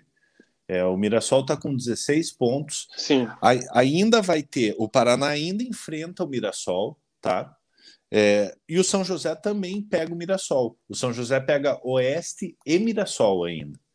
Sim. É, então, então, seria interessante pro, pro, tanto para o Paraná quanto para o São José é, que o Mirassol perca esse, esse jogo contra o Novo Horizontino, se não me engano, né? Não, primeiro é contra o Ituano agora. Contra o Ituano, isso, perdão, contra o Ituano. Então seria interessante que o São José, que, que o Mirassol perdesse para o Ituano. É mais um time que fica na briga, porque se o Mirassol vence, o Mirassol mantém essa distância de seis pontos do, do Paraná, independente, de, independente do, do, do Paraná vencer. É, então seria interessante, quanto mais times tiverem nessa briga, melhor. A gente vê ali que, que o Figueirense, né? O Figueirense já está com 19, já está 9, 9 pontos. É, então seria interessante o Mirassol o Mirassol perder, porque o Mirassol ele ainda tem confrontos contra São José e contra Paraná. Se você for analisar a tabela do Paraná, você tem esses três jogos em casa. Contra Mirassol e contra o Oeste, o Paraná tem que ganhar. É, Sim.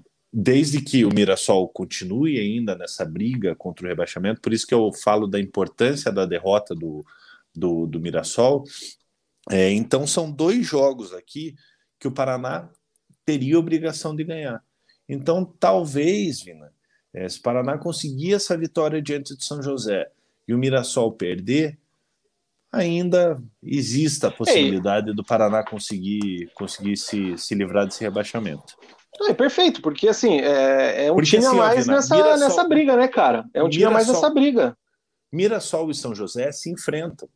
Um dos dois vai perder ponto. Ó, a tabela do Mirassol agora. Ituano brigando pelo acesso lá no G4. Depois, o Mirassol joga contra o Oeste. O Mirassol já rebaixado, joga três né? fora e duas Não, desculpa, tô confundindo aqui, cara. Ó, tô lendo o Ipiranga e falando Mirassol. O Mirassol então o Mirassol joga, joga com o Ituano. Isso. Primeiro agora, fora de casa. Depois, ele recebe o São José. que é Isso. confronto direto aqui, dependendo do que acontecer na próxima rodada. Depois, o Mirassol vem a Curitiba jogar contra o Paraná, então seria mais um confronto direto pelo rebaixamento, é, pela fuga do rebaixamento. Aí tem o Criciúma, que está brigando lá em cima, né? O Mirassol vai até o Heriberto Wilson e fecha contra o Novo Horizontino. Então, assim, a tabela do Mirassol é pesada, porque Sim. pega times brigando diretamente pela, pela liderança do grupo, e é uma briga que está bem disputada, porque até o Figueirense, na minha visão, tem chance ainda de classificação. E tem dois tá confrontos três pontos diretos. atrás do ano, e dois confrontos diretos. Então, para a saúde, pela briga do Paraná Clube, é importante realmente o Mirassol não se desgarrar, porque aí são três times para uma vaga, né, cara? Então aí você tem mais chances de escapar do rebaixamento. Mas de nada adianta o Mirassol tropeçar e o Paraná não fazer a parte dele contra o São José no domingo. Esse jogo é às 18 horas lá no Zequinha, lá no Francisco Noveleto. O estádio é de grama sintética. O Paraná, inclusive, está se programando aí para essa semana realizar treinos em espaços com gramado sintético. Estão tentando viabilizar ou o Xingu, ali o, o estádio do São Joséense, ou o Trieste, né, da suburbana. Eu acho até que é, seria interessante aí treinar nos dois, porque o gramado do Zequinha também não é aquele sintético de alta qualidade como é da Arena da Baixada, por exemplo. Então pega do Trieste, que é muito bom, o do Xingu, que é nota 6 para 7, e faz essa preparação aí, porque é o jogo da vida do clube, cara. Não tem. Se cair para a Série D, meu amigo. E você veja que interessante, cara. O, o, o, o Paraná vencendo essa, essa partida é, contra, o, contra o São José, ele vai a 13 pontos. A próxima partida já é Mirassol e São José. Entendeu? Então a possibilidade do Paraná sair da zona de rebaixamento, desde que consiga um bom resultado diante do Criciúma, é, que jogue em casa, então, lógico, o Paraná não tem um bom retrospecto em casa, mas, mas vamos lá, joga na Vila Capanema, é, vai que que consegue um bom resultado, o Paraná tem a possibilidade de não nessa rodada, nessa rodada ele pode sair, dependendo de, de quanto ele, ele vencer, se ele vencer o São José, ele pode sair, né? e ele pode se consolidar fora da zona de rebaixamento na próxima rodada, porque tanto o Mirassol quanto, quanto o, o, o Mirassol e o São José se enfrentam. É, então, assim, cara, a situação é muito complicada, a situação é muito complicada, mas ainda há esperança. O Alex Fernandes diz aqui que o último que sair apague a luz. O Ayrton Lima diz que o tricolor, pelo menos nessa, mostrou muita garra, jogando contra um time de cima da tabela, deu um sopro de esperança. Próximo jogo decisivo contra o São José. O João Vitor Alves, se algum milionário quiser um FIFA da vida real, é só pegar o Paraná e fazer rumo à primeira divisão. Tem que ter muita grana, hein, João? O Daniel Loures completa aqui que não só os jogadores são passivos, mas o clube todo, inclusive acho que até a torcida. Boa Você... parte do que aconteceu aí é, é se... culpa da torcida, né? Você se considera passivo, Vina? Muito pelo contrário, cara. Eu sou extremamente ah, você é ativo. é ativão, então. Ativão. É, eu sou, cara. Eu reclamo ah. nas redes sociais, eu xingo, Entendi. eu crio confusão. Eu sou um cara ativo. Não espero você... acontecer. Então você, se, você se considera ativo? Nas redes sociais, quando o tema é Paraná Clube, sim. Ah, entendi. E você? Não, eu não sou paranista, eu não tenho que falar nada.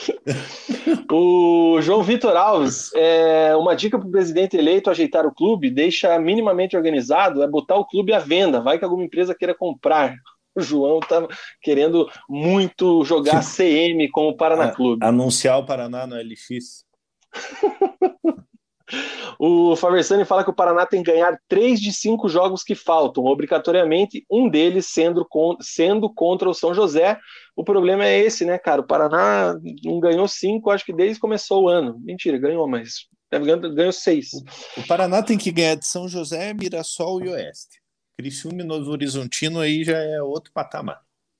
O Gabriel Vandoski disse que o Paraná tá osso e o Itsu mandou aqui um, um emoticon aqui que acho que só dá para ver no YouTube dessa sua bela piadinha, Mug. Você, ah, aqui ó, é o meu emoticon lá, que idiota para sua piadinha do Mug. Se você quer ter acesso a essas figurinhas aqui é, do resenha, torne-se membro do canal que elas ficam liberadas para você ali no chat. Quero ver quando começar o bloco do coxa, vou perguntar se você é ativo ou é passivo, principalmente tá se tratando de. Enfim. O Luiz Felipe, que vai tomar vacina amanhã, esse jogo contra o São José vai ser final de Copa do Mundo. Vou ter até que apelar para a camisa da sorte.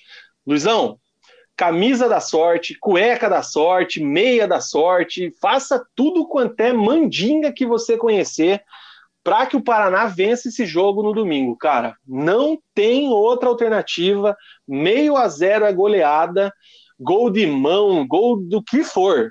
Não quero, não. O juizão cara, roubando. Cara, tem que ganhar esse jogo. Assim, não ó, tem negociação. Eu sei que você não vai concordar com, com o que eu vou falar, porque o seu lado paranista não. Lá vem. Você não, você, não, não, não. Falando sério, eu acho que você não vai concordar. É, hum. Mas se o Paraná escapar desse, desse rebaixamento tem que ser comemorado, é, porque o que vem acontecendo dentro do Paraná Clube, é, a situação que o Paraná se encontrou durante essa. se meteu né, nessa, nessa Série C, é, eu acho que vai dar um alívio grande para a nova diretoria, é, essa manutenção na, na Série C. É, porque um rebaixamento para a Série D, cara, vai ser muito complicado para o Paraná. É, então, se o Paraná se, conseguir se manter na, na Série C, pelo, pelo que se desenhou, a torcida do Paraná vai ter que comemorar sim. Cara, eu vou dizer que eu concordo com você no sentido de porque, pelo que a gente estava vendo até jogos atrás, cara, a permanência do Paraná na Série C é praticamente um milagre. E quando você, tem... quando você Paraná... alcança uma glória como essa, tem que ser comemorada, né, cara? Mas... O Paraná tem 83% de, de chances de queda.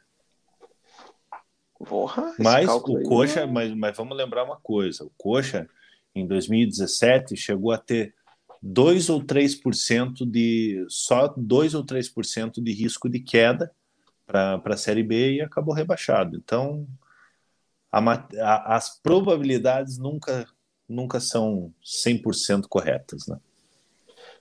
Exatamente, cara. É, o Faversani pergunta aqui se vai rolar aquele bicho. Ah, cara, deve estar tá rolando aí nos grupos já dos conselheiros, alguma coisa assim, aquela popular vaquinha para tentar fortalecer alguma coisa para os jogadores, né? O problema é que vai oferecer bicho para os caras com salários atrasados, né? Com um monte de situação aí fora de campo. Então é, é complicado, né? Mas Pô, eu imagino Alfonso, que algum. Essas horas. Não, não, não, não, o, Alfo... Para, o Afonso. Cara. Ah, então vai oferecer o quê? Um, um jantar na casa do Zé, um kit de café damasco? O que vai oferecer para os caras? Passa lá aquela sacolinha lá, que passou a sacolinha aquela vez lá. Puta, cara. Ai, meu Deus um... do céu. Olha lá, ó, caiu. Uma hora e 38 minutos, o Mug deu a bela coxada aqui na nossa live, no preleção. O João Vitor Alves diz aqui que se o Paraná perder, praticamente caiu e daí a camisa da sorte vira do azar. Exatamente. O Fabersani concorda que pelas circunstâncias tem que comemorar sim.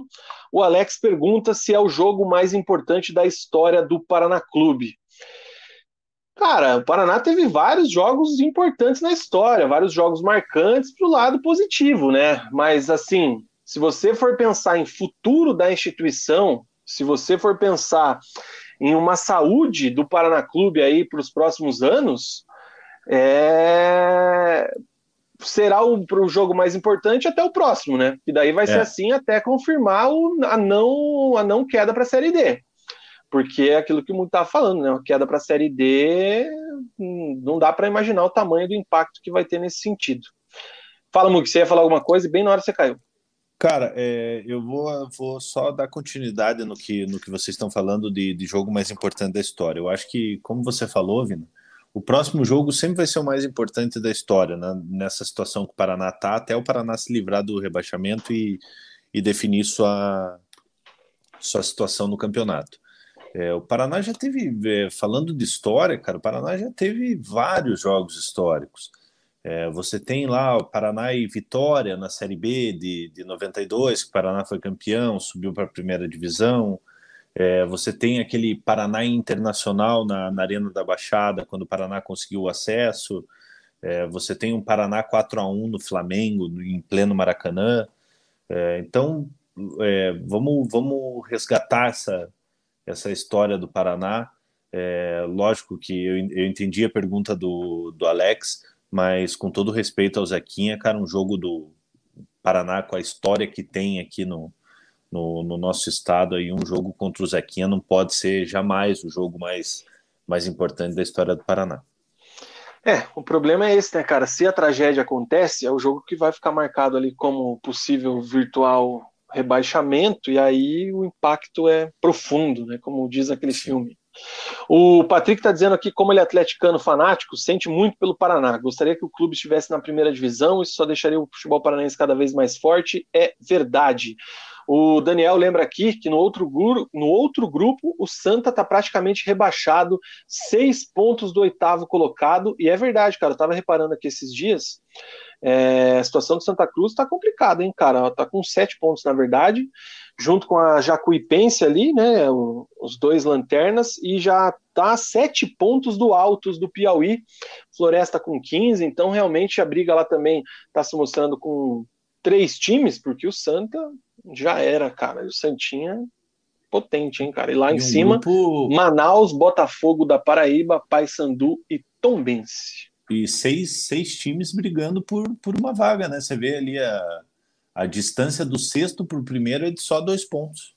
Exatamente, é, tá, tá mais ou menos igual ao outro grupo, só com uma diferença menor, né, cara? O Ferroviário ainda tem muita chance e a diferença é pequena entre o Manaus. Aqui eu vejo o Figueirense com chance, mas o Ipiranga deu uma bela descolada, o Criciúma também. Então eu imagino que aqui é uma vaga só para esses três times aqui: Tuano, Botafogo e Figueirense. É, acho que só uma zebra muito grande tira a vaga do Ipiranga, do Criciúma e do Novo Horizontino.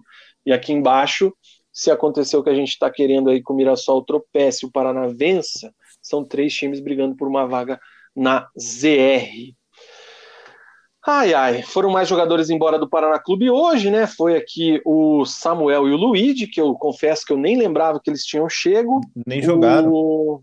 Ficaram aí um mês, né? É. O Paraná tem o reforço aí do Jonathan Costa para jogar esse, esse, essa, essa, decisão contra o São José. Provável Paraná Clube, então, Bruno Graça, Alex Murici, Vinícius Guarapuava, Jonathan Costa e Danilo. Krieger, Moisés Gaúcho, que volta para a volância. Janderson e Silas, Eberê e Reis. O provável time do Silvio Criciúma. Certo? Certíssimo, Vina. E e assim, né, o que a gente quer, é, até aproveitar a nossa audiência, agora a gente está com 49 pessoas assistindo simultaneamente, é, vocês devem ter reparado que nos últimos programas a gente tinha feito blocos curtos do Paraná, porque não realmente não tinha muito o que falar. E é, também era, era, na hora do jogo, né, cara? Era na hora do jogo e, e a gente fazendo blocos curtos, é, porque era sempre mais do mesmo. É, então esse jogo do Paraná é, frente ao Ituano, apesar do empate, é, o desempenho foi bom, o Paraná mostrou vontade, é, e é isso que a gente quer do Paraná. É, a gente quer falar bastante tempo dos três clubes. A gente quer falar, a gente quer dar esperança para o torcedor, é, a gente quer um Paraná forte, um Atlético forte, um Curitiba forte. É, então, assim, para a torcida paranista, não, não pensem que que sabe, pô, o Vina é um dos, um dos caras mais paranistas que eu conheço, cara. É, então, então, assim, cara, o que a gente quer é isso. A gente quer um Paraná forte, um Paraná que a gente possa chegar aqui e falar, pô, o Paraná jogou bem, o Paraná finalizou, é, o Paraná venceu. Então é isso que a gente quer. A gente torce pelo futebol paranaense, a gente torce pela, pela recuperação do Paraná. E de verdade, eu estou feliz porque hoje a gente, a gente conseguiu abordar vários temas do Paraná conseguimos falar de futebol é, em relação ao Paraná Clube e não somente dos, dos problemas que, que assombram o Paraná. Clube dos Cheveteiros está com a gente, esperando aqui o bloco do Curitiba com certeza. Lembrando aqui do kit de café Damasco, lembrou dos brindes do Mesa Redonda da CNT. Daqui a pouco eu vou falar de brinde aqui que Vernon vai rolar no programa. Palace Hotel. Grande Vernon Palace Hotel, Vila Romana, que mais que tinha? Ipioca, cachaçinha. Puta, e era... tinha também tinha também mais um outro simbólico lá que agora me foge a memória. O Cara, Fernando que está nos devendo uma live já faz uns dois anos, né? Convidar ele direito, vamos fazer uma frente aqui, vamos fazer uma livezinha para ele. Vamos fazer semana pré, pré-Sula do, do Atlético, que é legal. O Beldobre de Nerkovic, do Resenha. O Ademir diz que não tem mais jeito, o Paraná já é considerado time de terceira divisão, lamentável, tanto que está jogando a terceira divisão. O Ayrton Lima, que mais conhecido também como meu pai, diz aqui que o grupo do novo presidente também está correndo atrás de grana desde a semana passada.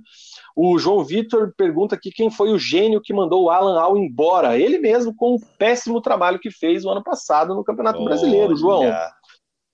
E ele merece um quadro da vergonha, o Alan Al. É, que mais que temos aqui? Cara, o Gustavo Dias pergunta se a diretoria que vai assumir o Paraná Clube está falando algo sobre o atual cenário. Está tentando, mas não tem muito o que fazer, né? Porque ainda não assumiu definitivamente. Então, alguns membros das, da, da, da, diretoria tem ido assistir os jogos, tem acompanhado, mas ainda não tem é, autonomia, né? E estão tentando também aí é, uma verba extra, como disse ali o Ayrton Lima, com relação ao bicho para os jogadores, pensando no próximo triênio de trabalho.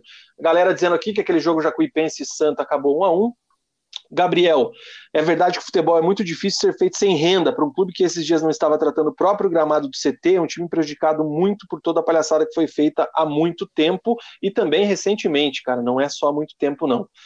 Valeu, Luiz. Boa vacina para você amanhã. Boa noite. Bom resto do programa para a gente. Obrigado. É... O Vinícius Baltazar vem com o papo aqui porque o Paraná não faz uma parceria com o Atlético. Alguns jogadores somariam com certeza. O Atlético não é interessante fazer. Tentou oferecer alguns jogadores, os jogadores não, não quiseram. Então é isso aí, cara.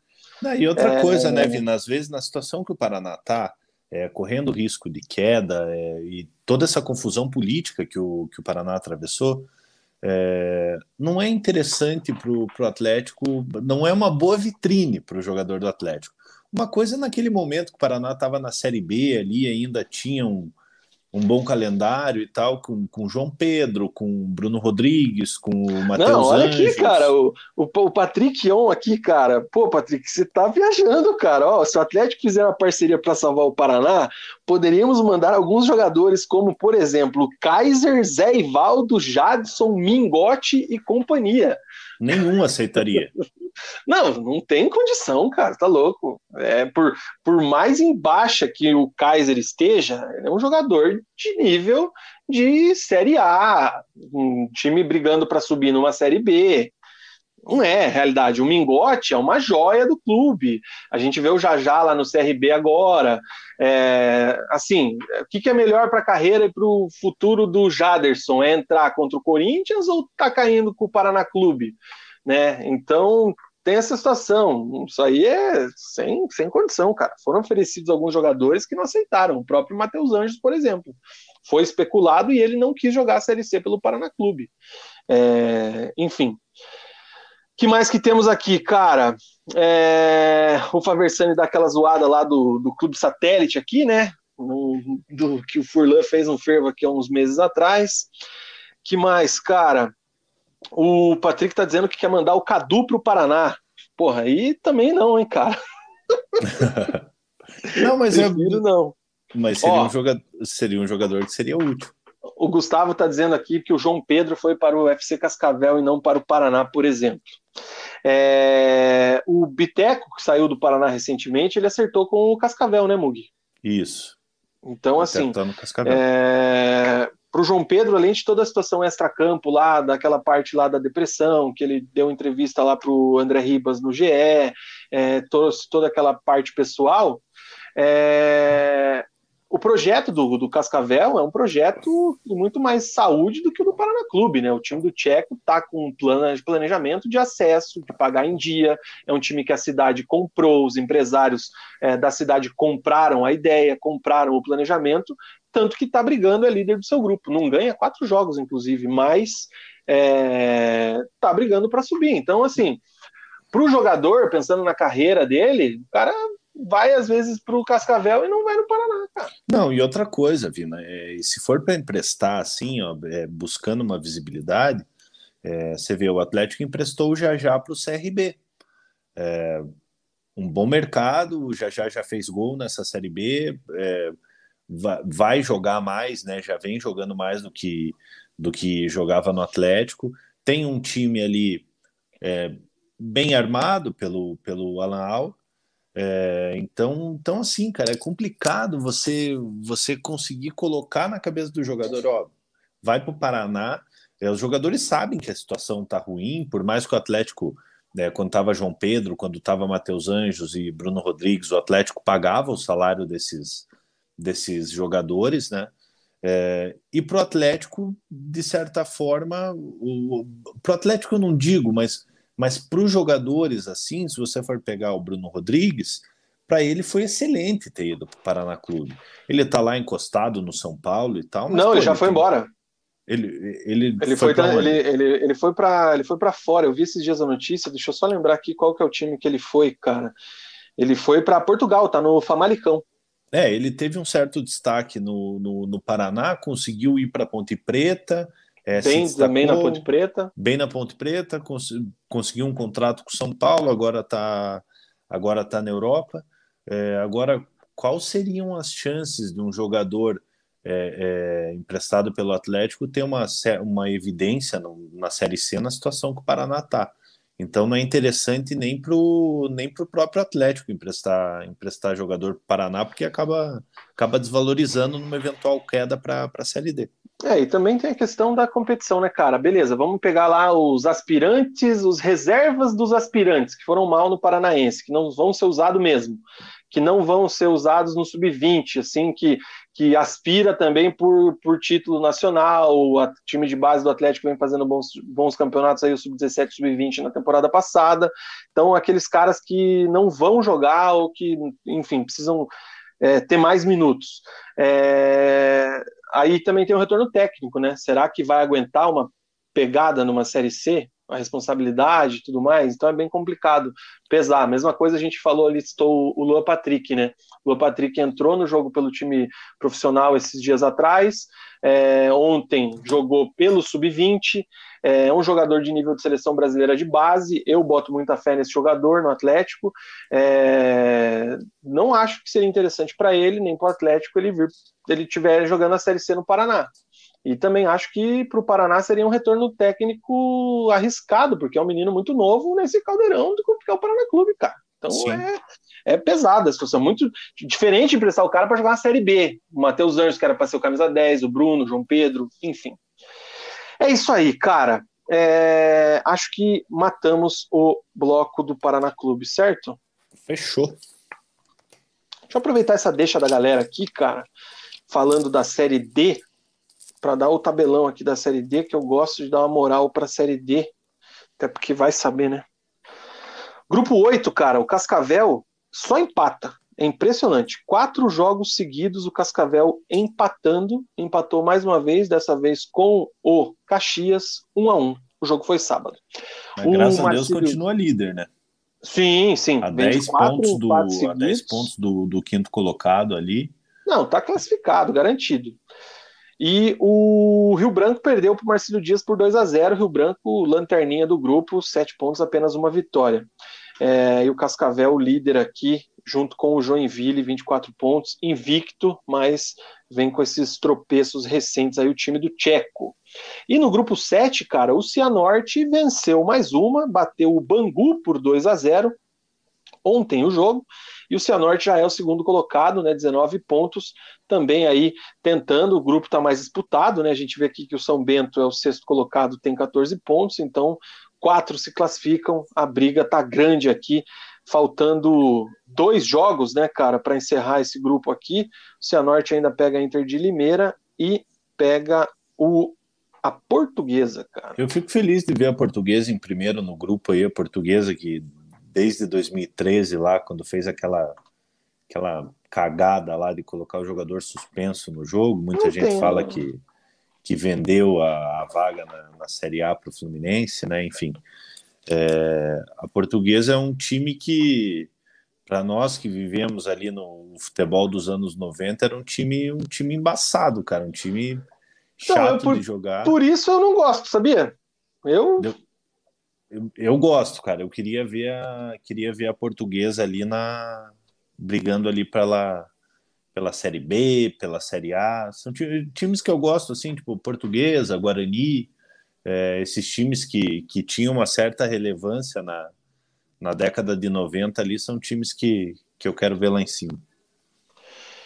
É isso aí, cara. Encerramos o bloco do Paraná Clube, também o tabelão é de todas as séries A, B, C e D, Copa do Brasil e Sul-Americana também. Deixa a gente fazer aqui o, mais um intervalo comercial, Mug, falar da M2 Soccer Studio. Bora. Você que busca um exercício, peraí que tá carregando o vídeo ali, cara. Agora sim, ó. Você que busca aí um exercício de alto alto gasto calórico, alta frequência cardíaca, alta performance, buscando aí é, o emagrecimento, buscando aí melhorar sua condição física, buscando aí qualidade de vida e saúde, a M2 Soccer Studio é o lugar perfeito para você. Agende uma aula experimental, DDD 47 9999 14289 9999 14289, é isso aí mesmo, DDD 47. A M2 Soccer Studio fica ali na Avenida Manuel Ribas 2658, Avenida Manuel Ribas 2658 é no Vista Alegre, é um pouquinho antes ali do portal de Santa Felicidade. Aulas de até seis alunos por hora, você escolhe o horário e o dia que você quer treinar. Resenhete tem 10% de desconto em qualquer pacote de horários e treinos escolhido. Você também tem direito aí a toda a estrutura da M2 Soccer Studio, lembrando que o estacionamento é gratuito, privativo, com segurança. Você também tem aí todas o, todos os protocolos de contenção aí à pandemia da Covid-19, enfim, cara, M2 Soccer Studio fazendo com que você evolua no seu futebolzinho com os seus parças, você atleta amador que está vendo aí as competições voltarem, você aí também é, mulher que quer jogar aí as competições do futebol feminino, você quarentinha, cinquentinha, sessentinha, enfim, a M2 Soccer Studio é o lugar perfeito para você evoluir o seu futebol. TDD 47999914289. Um abraço para o Murilo, Murilo Bedusco, proprietário da M2 Soccer Studio, ex-lateral direito do Paraná Clube, revelado pelo Atlético, Ceará, Joinville, Remo, Barueri, muita resenha. Inclusive, estávamos e semana passada. E hoje, e hoje vamos valorizar a nossa nossa suburbana, né? Hoje lateral direito do Trieste, um dos do mais Trieste. tradicionais clubes da, da suburbana de Curitiba.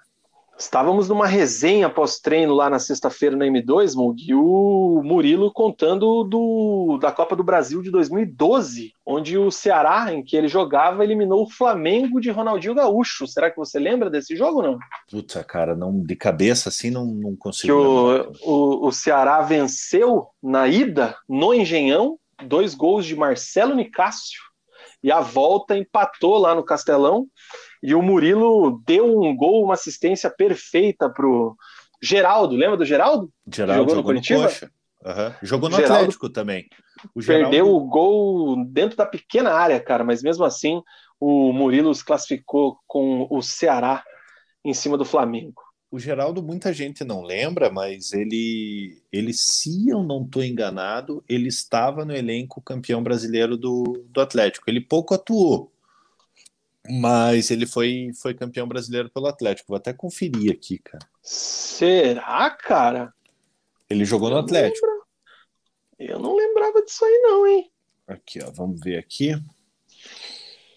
No, na Rapaz, famosa Wikipédia, ele tá aqui em 2001 no Atlético, cara, campeão, mas eu... Campeão brasileiro pelo Atlético.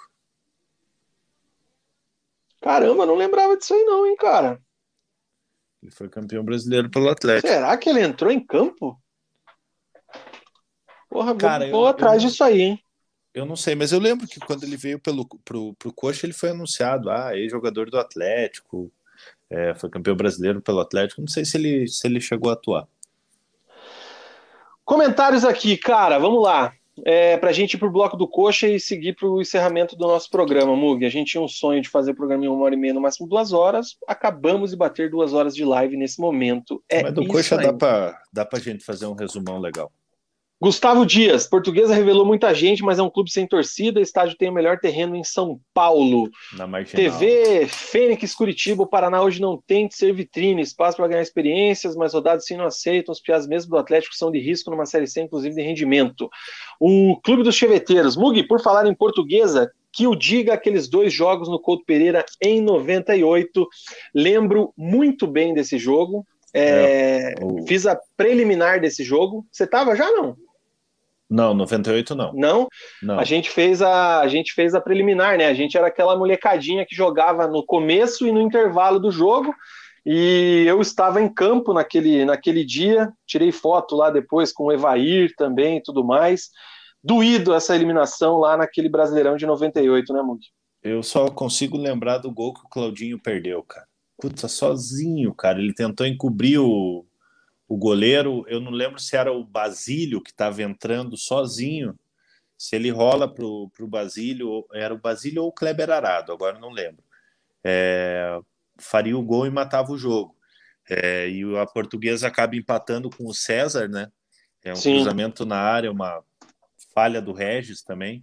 Então, dois ex-paranistas acabaram, entre aspas, prejudicando o Coxa. A portuguesa chegou a portuguesa foi eliminada pelo Cruzeiro daí na, na semifinal, né? É, o Cruzeiro fez a final contra o Corinthians, o Corinthians acabou, acabou campeão brasileiro.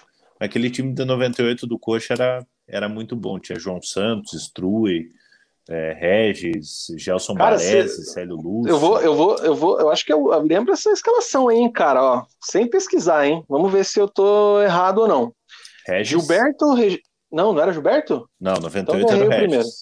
Então era Regis, Reginaldo Araújo, Célio Lúcio, Gelson Baresi, o lateral esquerdo era o Dutra. Dutra, Dutra Aí tinha o Struey, o paraguaio, tinha o Luiz Carlos. Luiz Carlos, aquele outro que era um meia, acho que era Sandoval, né? Sandoval e João Santos. Sandoval e João Santos, Kleber e Simval, Claudinho. Eu lembro, esse time aí era no nosso auge lá, cara. Enfim, o Struey jogava pra caramba, hein, velho? Nossa senhora. Destruir jogava, mas batia também. Gustavo Dias está lembrando aqui que nem para lembrar desse pesadelo com a cavadinha do Claudinho. É, se o Claudinho faz o terceiro gol, mas infelizmente no Curitiba ele não brilhou. E é isso aí. É, galera lembrando aqui, ó, galera relembrando, né? Que ele foi uma péssima contratação. O João Santos jogava muito.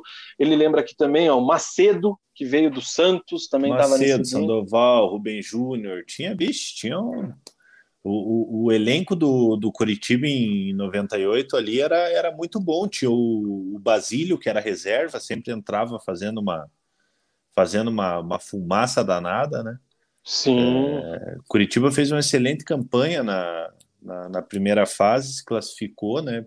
Pegou a, a Portuguesa Curitiba tinha o favoritismo e infelizmente acabou eliminado. Tem muita gente, muito torcedor do Curitiba que fala que se tivesse passado pela Portuguesa, passaria pelo, pelo Cruzeiro e fazia a final do Campeonato Brasileiro. Lógico, pegaria o Corinthians é, de Marcelinho Carioca, aquela, pô, aquele time que acabou sendo, sendo esse campeão aí também, mundial. Esse aí decora a escalação.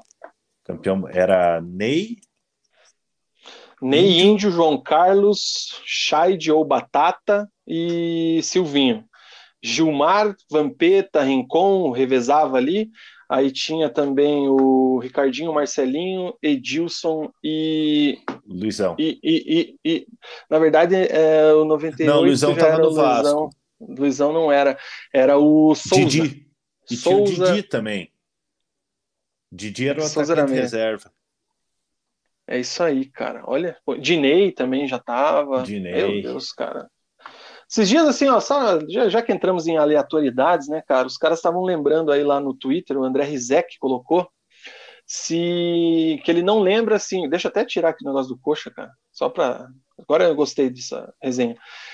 Quando que em outro momento do futebol brasileiro que nós tivemos times, três times tão acima dos outros, como temos hoje Atlético Mineiro, Palmeiras e Flamengo, né? Os caras empolgados ali com o que aconteceu da Libertadores e a galera citou esse final dos anos 90, né? Que tinha o Corinthians, tinha o Vasco, Vasco. tinha o Palmeiras, né? Que eram ali umas potências ali. É, e, cara, dá para colocar outros times ali também, né? O Palmeiras, apesar de ter sido campeão da Libertadores ali em 99, finalista em 2000, né? É, acabou perdendo do, do Boca Juniors. É, mas o Palmeiras, no meio da década ali, né, onde em 96 é, fez um baita de um time, foi bicampeão brasileiro 93, 94, tá, com aquela parceria com a, com a Parmalat, era um time que, que sobrava demais no, no Campeonato Brasileiro. Se você for pegar ali o Botafogo, campeão de 95, não era um grande time. É, o Grêmio de 96 também não era aquelas coisas. O Vasco de 97 era, era uma. Não, mas é, fenômeno. mas assim, simultaneamente, ter três times fortes, acho que era só nessa, nesse final aí, né, cara? Era. Tava tentando lembrar depois, assim, ali nos pega os outros anos, assim, sempre tinha dois, três, mas desse jeito, três times fudido, essa é a palavra. Acho que era mais nesse ano de 98, 99, porque daí você pega o próprio Atlético Mineiro, que foi finalista do Brasileirão, era um puta de um time com o ataque do Marques e do Guilherme. Uhum. É, brabo. Belete. Belete, quem não lembra do Belete no Galo, muito bem. Enfim, bela resenha. Um dia a gente faz um programa para ficar batendo papo aqui, nem que seja só nós dois. Bora. Bloco do Coxa, Mugi. Coxa líder, não tem zica, não tem. Eu falei que tinha matado o tabelão, né, cara? Mas não matei, né? Não tem meter o tabelão da Série B aqui, que tem o hashtag Coxa líder. Não quero saber, sem zica, cara. Não, Vina, time rapidinho. Do...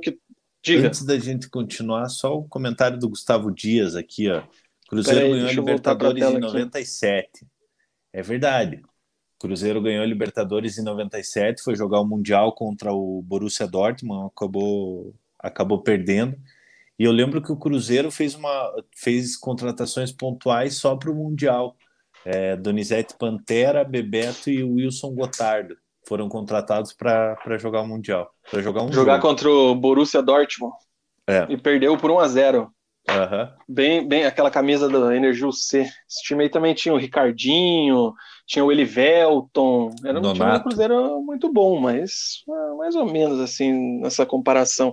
Se você pegar um, um, outro time aí da época. E o goleiro reserva era o William Anden, goleiro camaronês. camaronês.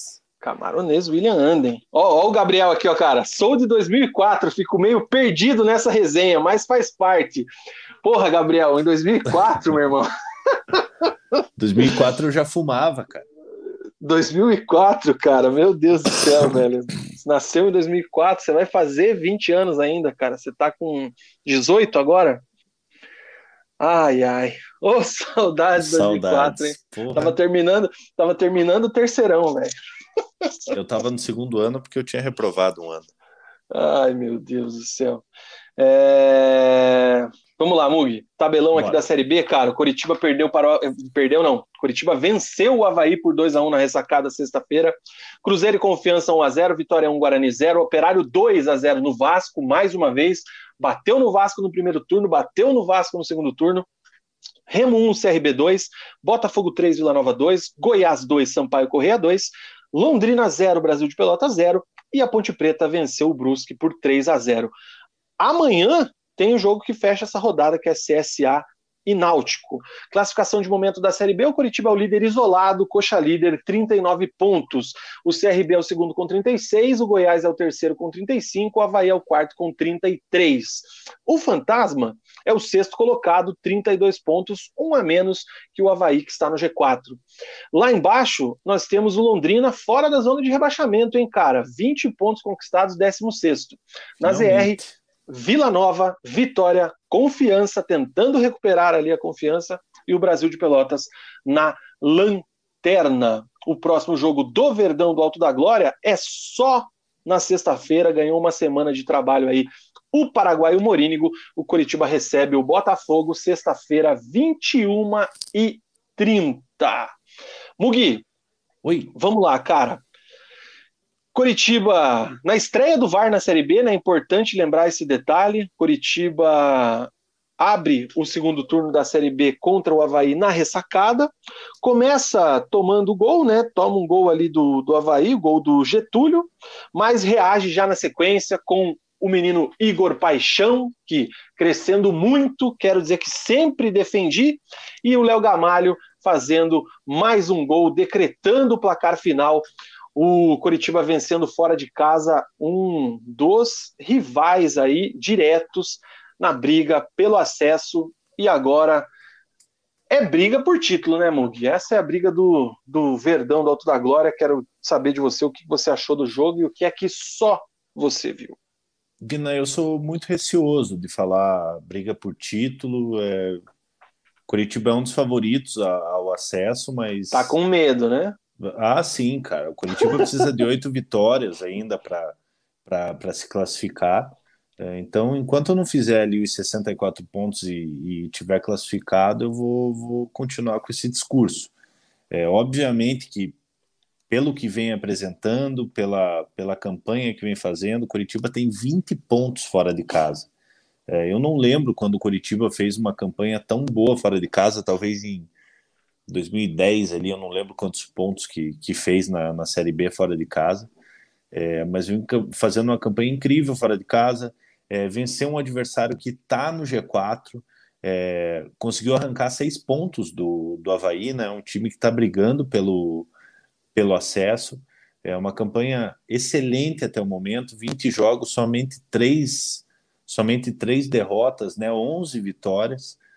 É, e e para falar um pouco do jogo, cara, o primeiro tempo muito equilibrado, com uma ligeira vantagem do, do, do Havaí. É, o Havaí quase abre o placar aos 13 minutos, num, num cruzamento do Edilson. Léo Gamalho, o Léo Gamalho tira a cabeça, o Getúlio entra no segundo pau sozinho e cabeceia por, por cima do gol. O Wilson até reclamou com o, com o Léo Gamalho ali, porque foi um lance muito perigoso. Aos 30 minutos, o Havaí consegue envolver o Curitiba numa, numa bela troca de, de passes ali. Eles vêm pelo lado direito, vão invertendo a bola, passando pelo setor de meio de campo chega para o lateral esquerdo, ele cruza, o Getúlio bem posicionado, é, acaba finalizando e abrindo o placar. O Henrique e o Luciano Castan chegaram atrasados ali para dar o bote, para tentar fazer a interceptação, é, mas o Havaí acabou, acabou fazendo o gol. E não deu nem tempo do Havaí comemorar, né? Isso foi o mais importante do, do jogo. É, logo na saída de bola, o Robinho abre uma bola para o Natanael, o Natanael rola para trás, o Val, que, que é muito importante, tanto com assistência quanto com os gols, vencendo um dos jogadores mais importantes do time. Cruza a bola, o goleiro do, do Havaí sai mal. É, o Igor Paixão, no meio dos dois zagueiros, acaba fazendo o gol. O gol de empate, o que diminui o ímpeto do, o ímpeto do, do Havaí. Né? É, final do primeiro tempo, um a um, com partida equilibrada, como eu falei, o Havaí melhor no jogo, mas, mas pouca coisa. No segundo tempo, o, o Curitiba volta melhor. O Curitiba volta melhor, logo aos seis minutos, o William Farias, é, o, o, aos oito minutos, aliás, uma jogada ensaiada, uma cobrança de falta, é, o Val acerta a trave do, do Havaí, é, o Curitiba continua controlando as ações, o Havaí sem ameaçar muito o, Curitiba. É, o Natanael muito bem no jogo, o William Farias também muito bem no jogo, o Biro, que, que eu, vez ou outra, critico também vem bem no jogo, o setor defensivo é excelente nessa partida contra o Havaí. E aos 22 minutos, uma jogada pela, pela direita, o Vagninho toca pro, pro Natanael o Natanael, aliás, toca para o Vagninho, que cruza. É, a bola passa pelos defensores do Havaí num lance muito parecido com esse lance que eu falei aos 13 minutos do primeiro tempo, que foi para o Havaí. O Igor Paixão cabeceia para o chão, a bola dá no travessão. O Léo Gamalho, que estava apagado no jogo, não tinha finalizado nenhuma vez, é, com aquele faro de gol, acaba acaba fazendo o gol do Curitiba, o 2 a 1 é, O Curitiba soube segurar o resultado. É, logo na sequência ali, o, o Morínigo coloca o Rafinha no lugar do Robinho para evitar um desgaste, coloca aos 35 coloca o Salles no lugar do Val, o Val já tinha cartão amarelo. É, aos 41 coloca o Igor para reforçar o setor defensivo no lugar do Léo Gamalho e acaba segurando segurando a vitória. Né? Mais uma vitória fora de casa, Curitiba chegando a 39 pontos, é, abrindo sete do quinto colocado, que é o que eu venho falando, é o mais importante. É o quinto colocado é o Botafogo, que é o próximo adversário do Curitiba na, na sexta-feira. É, e o Curitiba vem, vem sendo respeitado como visitante, né? É, como eu falei, são 20 pontos em 11 jogos é, fora de casa, uma excelente campanha, é, sempre, sempre é, conseguindo impor a sua maneira de jogar. Lógico, contra o, contra o CSA acabou levando 3 a 0, foi uma péssima partida, pior na Série B. Perdeu para o Operário fora de casa, perdeu para o Botafogo fora de casa, com erros de, de, arbitragem, que são as três derrotas do, do Curitiba na competição. E agora enfrenta o Botafogo. Né? A chance de, de abrir 10 pontos para o Botafogo, se hoje são 7, é, vencendo o Curitiba abriria 10 pontos é, perdendo, ficaria a quatro pontos do Botafogo. É, e é o que eu falo, cara. Times como Botafogo, Vasco, esses times grandes da Série B, você não pode deixar eles entrarem na, no, no G4, porque eles entrando no G4, eles, eles ganham força, começam a se consolidar na competição. Então é um jogo muito importante para o Curitiba, dentro de casa. É, o Morínigo vai poder repetir o time, né, Vina? Que no, no jogo anterior já depois da derrota para o CSA, são duas vitórias consecutivas contra a Ponte Preta e contra, e contra o Havaí. É, o Curitiba não tem nenhum desfalque para a partida contra o Botafogo. É, e a gente espera mais um bom resultado, mais uma, mais uma boa partida para o Curitiba, porque é final em cima de final, né, Vina? É, ainda é, Curitiba é favorito ao acesso aí, mas ainda não dá para cravar que já subiu. Isso eu acho muito importante, cara. O, o Morínigo ele encontrou um 11 e para a Série B, que a gente sabe que é um campeonato dificílimo, é, o Curitiba hoje tem um padrão de jogo muito bem definido. É, quando um jogador, como por exemplo você citou ali, o próprio Léo Gamalho, apesar de ter feito o gol da vitória, não vem, não, não, não, não foi tão bem né, contra o Havaí, mas é camisa 9, é decisivo. E daí, quando ele não vai bem, tem o Igor Paixão, que vem jogando bem, vem crescendo. A importância do Val, cara, o que chuta o Val, pelo amor de Deus, cara. É, é, impressionante também como os adversários acho que não assistem jogo do coxa, porque qualquer espaço que eles dão pro Val, ele vai soltar uma pancada e com perigo. E os caras dão um espaço para o Val chutar. É um, impressionante. Mas falando nesse no 11, né, até a, a, hoje todo mundo sabe, quem acompanha um pouquinho melhor o Curitiba, que o 11 é o Wilson, Natanael, Henrique Castan, Biro, Farias, Val, Robinho, Vagninho, Paixão e Léo Gamalho. É isso aí. Isso Não, mesmo. E os caras estão encaixados. O, o, Robinho hoje, ele encaixou esse, esse meio é, de campo ali do Curitiba de uma forma assim que até surpreende, porque a gente imaginava que o Rafinha seria titular absoluto, que o Rafinha ia fazer aquela questão, e o Rafinha já é reserva há muito tempo, aí já vai fazer uns bons, que uns, metade do turno para cá. Então, muito mérito do trabalho do paraguaio Morínigo nesse padrão de jogo, conseguiu é, reinventar, ou vamos colocar assim, não é reinventar, porque ele consertou algumas coisas, né? Depois daquela eliminação lá trágica no Campeonato Paranaense, faz um turno muito seguro desse Campeonato Brasileiro. E lógico, é o que você disse, é, pezinho no chão, o título da Série B é do quarto lugar para cima, né? É, lógico, ser campeão, tem toda a situação, mas o importante é subir, cara. Não adianta nada virar o turno em primeiro e terminar em quinto lá na frente um fator importante de você ser campeão da Série B é que você, você conquistando o título, você já entra naquela fase mais avançada da Copa do Brasil. Ah, da Copa do Brasil, né? É, então o título ele tem uma, uma, uma importância grande. É, mas como você falou, cara, a Série B são quatro campeões, entendeu? Sim. Óbvio, eu quero que o Curitiba seja campeão. Eu como torcedor eu quero quero esse título. É, mas, cara, eu não ligo de subir em segundo, terceiro ou quarto. Eu quero, só quero subir. É, porque, como eu venho falando desde lá de trás, lá do início da Série B, é, Curitiba, a situação financeira do Curitiba é ruim. É, e você ficar mais um ano na, na Série B fica ainda mais complicado. Então, o Curitiba vem fazendo um bom trabalho é, e a gente espera que, que mantenha essa pegada aí até o, até o final da Série B e que, se for para subir daqui oito jogos, conseguir oito vitórias consecutivas aí, para mim, ótimo, entendeu? Eu só Entra... quero fazer os 64 pontos logo. Eu acho que é 65, hein, cara? Não ponho 64 aí, não. É, Mas, 64, enfim. 65. O Punha Tosque tá zoando a gente aqui que nós somos dinossauros e cada vez eu tô mais é, convencido disso. Cara, mas o não é nem Ale... isso, Vina, porque a gente, tipo, assim, né? Lógico, influenciado pelos nossos pais, tipo, a gente consegue falar até do futebol do, dos anos 70, né?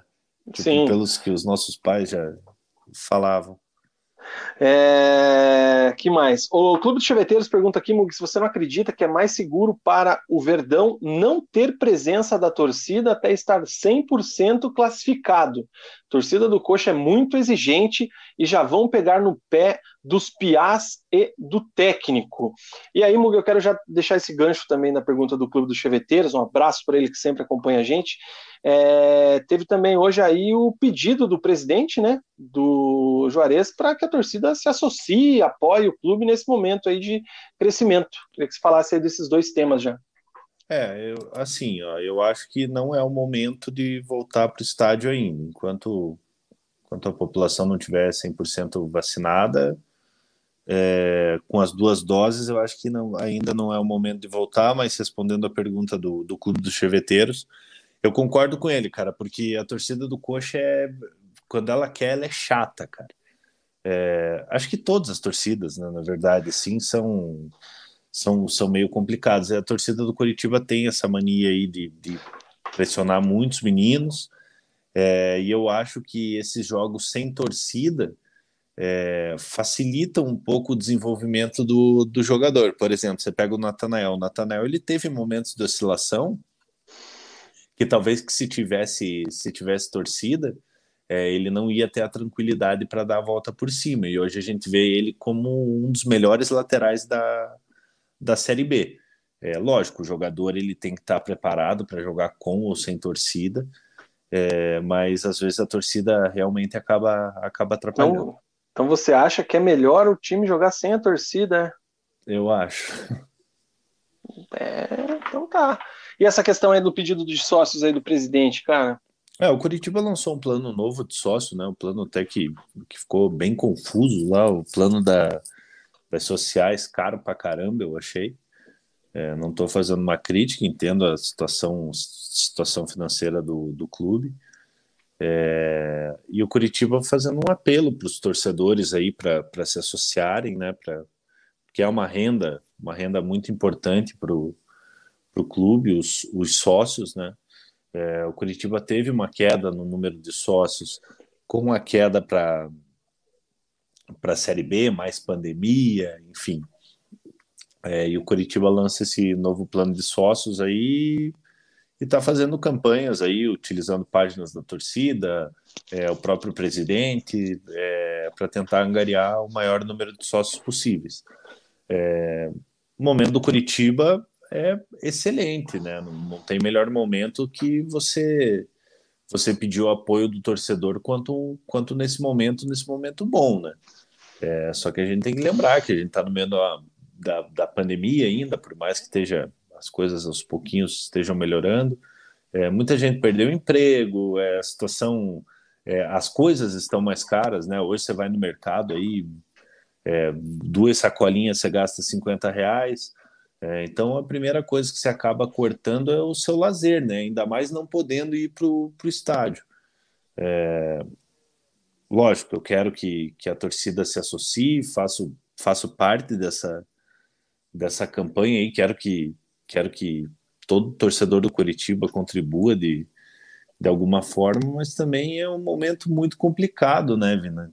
Acho difícil que, que consiga bater um número tão elevado é, visto a situação, situação econômica do Brasil, visto desemprego, essas coisas aí, eu acho que eu acho que fica meio inviável, por exemplo, você pagar ali, lógico, você não não precisa pegar o melhor setor, é, mas pense, o setor social lá é 300 e poucos reais.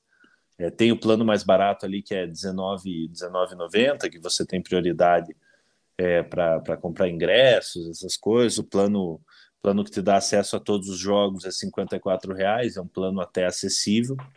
É, mas assim, né, cara, tipo, como eu falei, você vendo a situação econômica, você vai gastar 54 reais em comida ou você vai se associar ao teu clube do coração? É, não é para então, todo mundo, né? É, não é para todo mundo. Eu acho que isso não só do Curitiba, acho que vários clubes aí, mas não é o foco do assunto agora. É, é, um dos problemas é esse, cara, é querer fazer um plano, se aproveitar do momento bom para tentar angariar sócios e não conseguir fidelizar o torcedor. É, são poucos clubes que conseguiram fazer alguma coisa para o seu torcedor nessa pandemia, para manter ele como sócio, algum benefício, alguma coisa assim.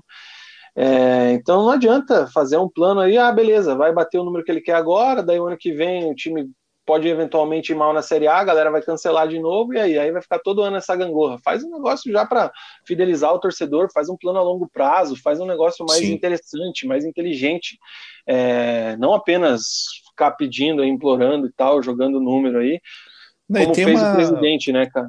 Os planos têm, têm uma série de, de benefícios ali, entendeu? Então, só entrar no site do Curitiba ali, acompanhar os, acompanhar os benefícios ali, e quem puder se associar, que, que se associe. O Gustavo pergunta ao Mug se o jogo do Coxa vai ser em Paranaguá contra o Botafogo. Procede? Não, né? Não, não, não vai mais ser, não. Vai ser no, no Couto Pereira, sexta-feira, às 21h30. O Punha Tosco fala aqui que o crescimento do Paixão pode colocar na conta do professor Morínigo, porque ele era um jogador burro na visão do Matheus, importante colocar aqui. É, o Gustavo ele, acha que faltam nove, nove vitórias, ele é mais conservador na conta. O Daniel foi buscar aqui, cara, em off, ele trouxe aqui, ó, que o Geraldo, que a gente estava falando agora há pouco, o Geraldo ele foi campeão pelo Atlético Brasileiro em 2001 e ele jogou contra o Guarani, inclusive dando assistência para o empate em 2 a 2 que mais que temos aqui, cara? Realmente não lembrava mesmo disso aí. É... O Vinícius Baltazar diz aqui que é impressionante como o Léo Gamalho sobra na Série B. Há anos vem nessa pegada, verdade. Inclusive, não botei tanta fé em Léo Gamalho para essa temporada e, e gente... ele está me desmentindo aqui dentro. E a gente tem que lembrar que caso o Coritiba suba, o Léo Gamalho será o atacante do Coritiba na Série A, porque o Coritiba fez um contrato de dois anos com ele. Renova... É de dois anos, né? Não tem a é. renovação caso não. suba, não. Né? já é direto não. dois anos. Uhum. Mugi, por falar em Igor, como ficou o interesse dele em sair do Curitiba para o futebol estrangeiro? Ou será que enviaram o Dalberto no lugar dele? Pergunta os clube, o Clube dos Cheveteiros. Oh, bom se fosse, cara. Bom, o jogador tinha vontade de ir, né? É, ele queria ir para Portugal. É, mas, cara, tem contrato, você tem que respeitar o contrato. O Curitiba vê ele como um jogador importante.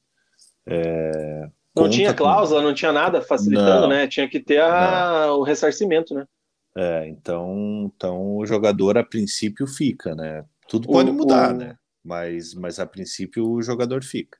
O Igor que está emprestado pelo Juventude, né, Mundo? Pelo Juventude, só que o contrato dele com o Juventude é até o final do ano.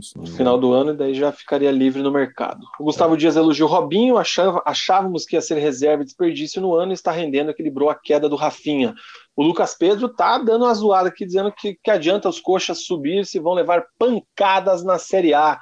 Lucas deu uma zoadaça. Lucas é... Pedro que tocou muito baitacas no sábado à noite ali. Acompanhei o programa dele na, na rádio web dele ali no, no Facebook. no Facebook. Várias gauchescas ali que eu gosto. O presidente do Curitiba falou várias vezes nos números de torcedores nas redes sociais relacionados ao Curitiba, mas criou apenas um plano mais econômico voltado para os torcedores virtuais. Fica aí que a é crítica do Clube dos Cheveteiros. O Badicos diz que até o Coxa deveria ter mais sócios, mas para manter um time forte e competitivo se faz também necessário um grande investidor, mas já é um início. É, que mais, cara? O, o problema é que o investidor também... ele quer retorno, né, cara? Exatamente, tem esse preço a se pagar também, né? Com a presença da torcida no, do Coxa no estádio, ele não acredita que o Luciano, Natanael, Biro, Vagninho e o Igor Paixão teriam sequência de jogos como tiveram, sem falar que até o técnico seria pressionado. Isso eu concordo. Eu imagino a estreia da Série B com o, o Coritiba eliminado pelo Paranaense, se o Morínigo ia ter vida fácil ali na, na galera do amendoim ali, hein, cara? Sim, ia ser ali, bastante xingado. Aquela galera ali é complicado, hein, cara? É... Gustavo lembra aqui que está difícil para o Internacional que tem um quadro gigante, imagina para os demais. É... O Daniel lembra que é triste a diretoria do Coxa não ter ouvido a torcida e ter mandado o Paraguai embora. É, torcida atleticana, realmente o Daniel está bem lembrando aí. E o Luigi Gunner, que é membro do canal, boa noite, chegando agora no finalzinho, assiste na íntegra depois. Arsenal no clássico tomou dois gols do Lukaku. Lukaku é isso aí, Mugi, acho que... Se... Lukaku que se tornou a maior contratação da história, né? Superando, superando o Neymar.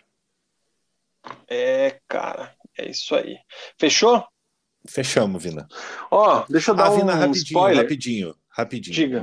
Matheus Cunha, é, revelado pelo revelado entre aspas, né, pelo Coritiba, está acertando com o Atlético de Madrid algo em torno de 188 milhões de, de reais já na, na conversão.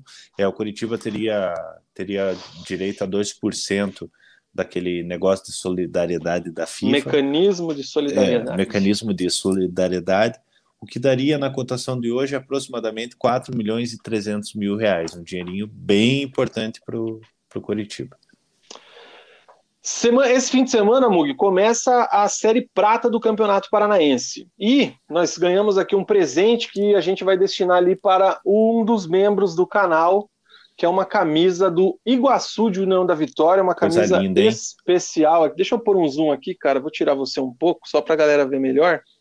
É, é uma camisa do Iguaçu, comemorativa aos 50 anos do clube, uma camisa azul marinho com efeitos e detalhes em dourado. É uma camisa maravilhosa, presente lá da galera do Iguaçu de União da Vitória. Eu ganhei uma, você ganhou uma, tá aqui comigo, você tem que buscar. E o pior é que eu não tô vendo, nem se eu tô botando na câmera tá, certo. Tá certinho, tá certinho. Tem aqui o, não, uma marca d'água aqui. Não, é que eu estou mostrando os detalhes aqui, enfim. Abaixa um pouco, isso. É, eu ganhei uma, você ganhou uma e a gente vai sortear essa daqui para a galera do clube de membros do canal. Então, membros, fiquem atentos aí que a gente vai sortear essa aqui para vocês. Isso aqui vai ser feito na segunda-feira que vem. 50 anos do Iguaçu, fundado em 71, completando agora em 2021. O Iguaçu de União da Vitória que vem forte para o acesso aí à série, a, a primeira, primeira divisão do Campeonato Paranaense. Então fiquem ligados aí, membros, Lembrando inclusive que... os membros que não moram aqui em Curitiba, que moram fora do estado, moram fora do Brasil. A gente vai decidir como é que a gente vai fazer esse sorteio aqui. E para os inscritos, semana que vem, sem falta, haverá o sorteio da camisa do Arsenal de treino, oferecimento do Alisson Sorriso, diretamente de Londres. Lembrando que a camisa vai assinada por mim e pro Vina, pro membro. Nossa, tá louco, cara. Estragar a camisa. Beleza? Fechamos, Vina. Deixa eu dar só mais uma mais um lancinho aqui, Mug, antes da gente encerrar. Esse fim de semana, sabe o que, que nós tivemos? Tivemos, tivemos, tivemos. Calma aí que tá carregando, cara. Cadê, cadê, Brasil? Aqui, ó. Copa entre amigos. CEA. É verdade. Tivemos mais uma rodada da CEA, a Copa Entre Amigos. No o Resenha é apoiador da Copa Entre Amigos. Meu time meteu 6 a 3 no time da Bavária, cara. Fiz dois gols mais uma vez. Estou guardando dois golzinhos. viajando, animal? Eu fui, eu fui depois do jogo, né, cara? Ah, Viajei à tá tarde. O jogo foi pela manhã e peguei, peguei a estrada de tarde. Jogador a rodada, comprometido. A rodada começou com o Caracu vencendo o time da Heineken por 7 a 3 O time da Itaipava venceu a Budweiser por 8 a 4 Mug, jogaço, jogaço. Eram os dois times que estavam invictos, os dois favoritos ao título. Meu, tesão de jogo. Fui mais cedo para assistir esse jogo, foi antes do meu, começou às 9h30 e acabou 8 a 4 para Itaipava. Itaipava segue líder isolada. Itaipava Brahma sem venceu Estela nesse, nesse campeonato. Sem, não, sem moderação. O time da Brahma venceu a Estela por 8 a 3 o Corona, que é o meu time, bateu a Bavária Premium por 6 a 3 e aí eu já tinha ido embora, não vi, tivemos um 8 a 8 entre Antártica e Kaiser. Classificação, então, a Itaipava é a líder invicta com 12 pontos em 4 jogos, 4 vitórias, e o meu time já é o segundo colocado, Mug. Já estamos ali na vice-liderança com 9 pontos. Bud, Caracu, Heineken aí vai embora. A Bavária é a Pô, lanterninha ganharam... da competição. Vocês ganharam do, do Lanterninha mesmo, cara. É, eles têm um jogo a menos, né? Porque, como são 11 times, tem sempre alguém que vai ficar com um jogo a menos ali. Uhum. Mas a gente, por enquanto, só perdeu para o time da, da Itaipava no começo do campeonato. E, cara, quero te dizer que Vina 10 já aparece na lista dos artilheiros aqui, ó. Já estou ali na artilharia do campeonato, tenho oito, tenho seis gols, estou na oitava colocação. O Alisson é o artilheiro isolado. Cadê o Mug, cara? O Mug caiu? Cortei. Tá aqui, ó. Já tô aparecendo na listagem ali da, da artilharia, cara. Ô, louco, hein, Vina? Quem diria? Você que nunca foi de, de fazer muito gol, era o homem das ah, assistências, cara. No futsal ali, velho, só. Agora só não tem, né? O Alisson e o Vini estão sempre nas cabeças, né, cara? Sim, sim. O Regi também, né, cara? O Regi que é, é, o maior artilheiro, ele até coloca na camisa lá o número de gols que ele fez na história, mas o Alisson é fora de série, não tem como. O Tevez também é um bom jogador, né, que se machucou no, na edição passada, inclusive o Rafi entrou no lugar dele aquela vez, é porque ele rompeu o ligamento. Então, é os caras aí que vão brigar. E eu tô chegando, cara. O Nicolas é uma revelação desse ano, primeira vez que tá jogando, é o destaque do líder do campeonato. Tá bordinha também, então fica aí o registro da galera. Certo, tá bem equilibrada, cara. O campeonato tá legal esse ano aí. Um abraço pra rapaziada. Fechou? Fechamos, Vina. Bora. Deixa eu ver se tem mais alguém comentando aqui. Não, é isso aí, cara. Galera falando das camisas e tudo mais e tal. Diga tchau, Mugi. Galera, boa semana para vocês aí. Tamo junto. Se cuidem. Tchau, cara.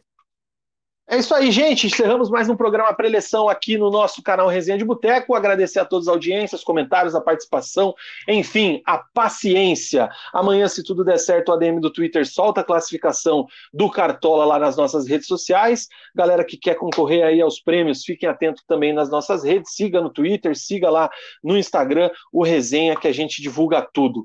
Certo?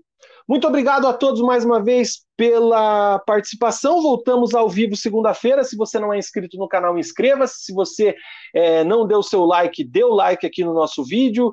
Também mande aí para a galera. Enfim, faça todo aí o script de consumidor de conteúdo do YouTube, certo? Fico por aqui. Aquele abraço. Fiquem todos com Deus. Uma ótima semana. Tchau!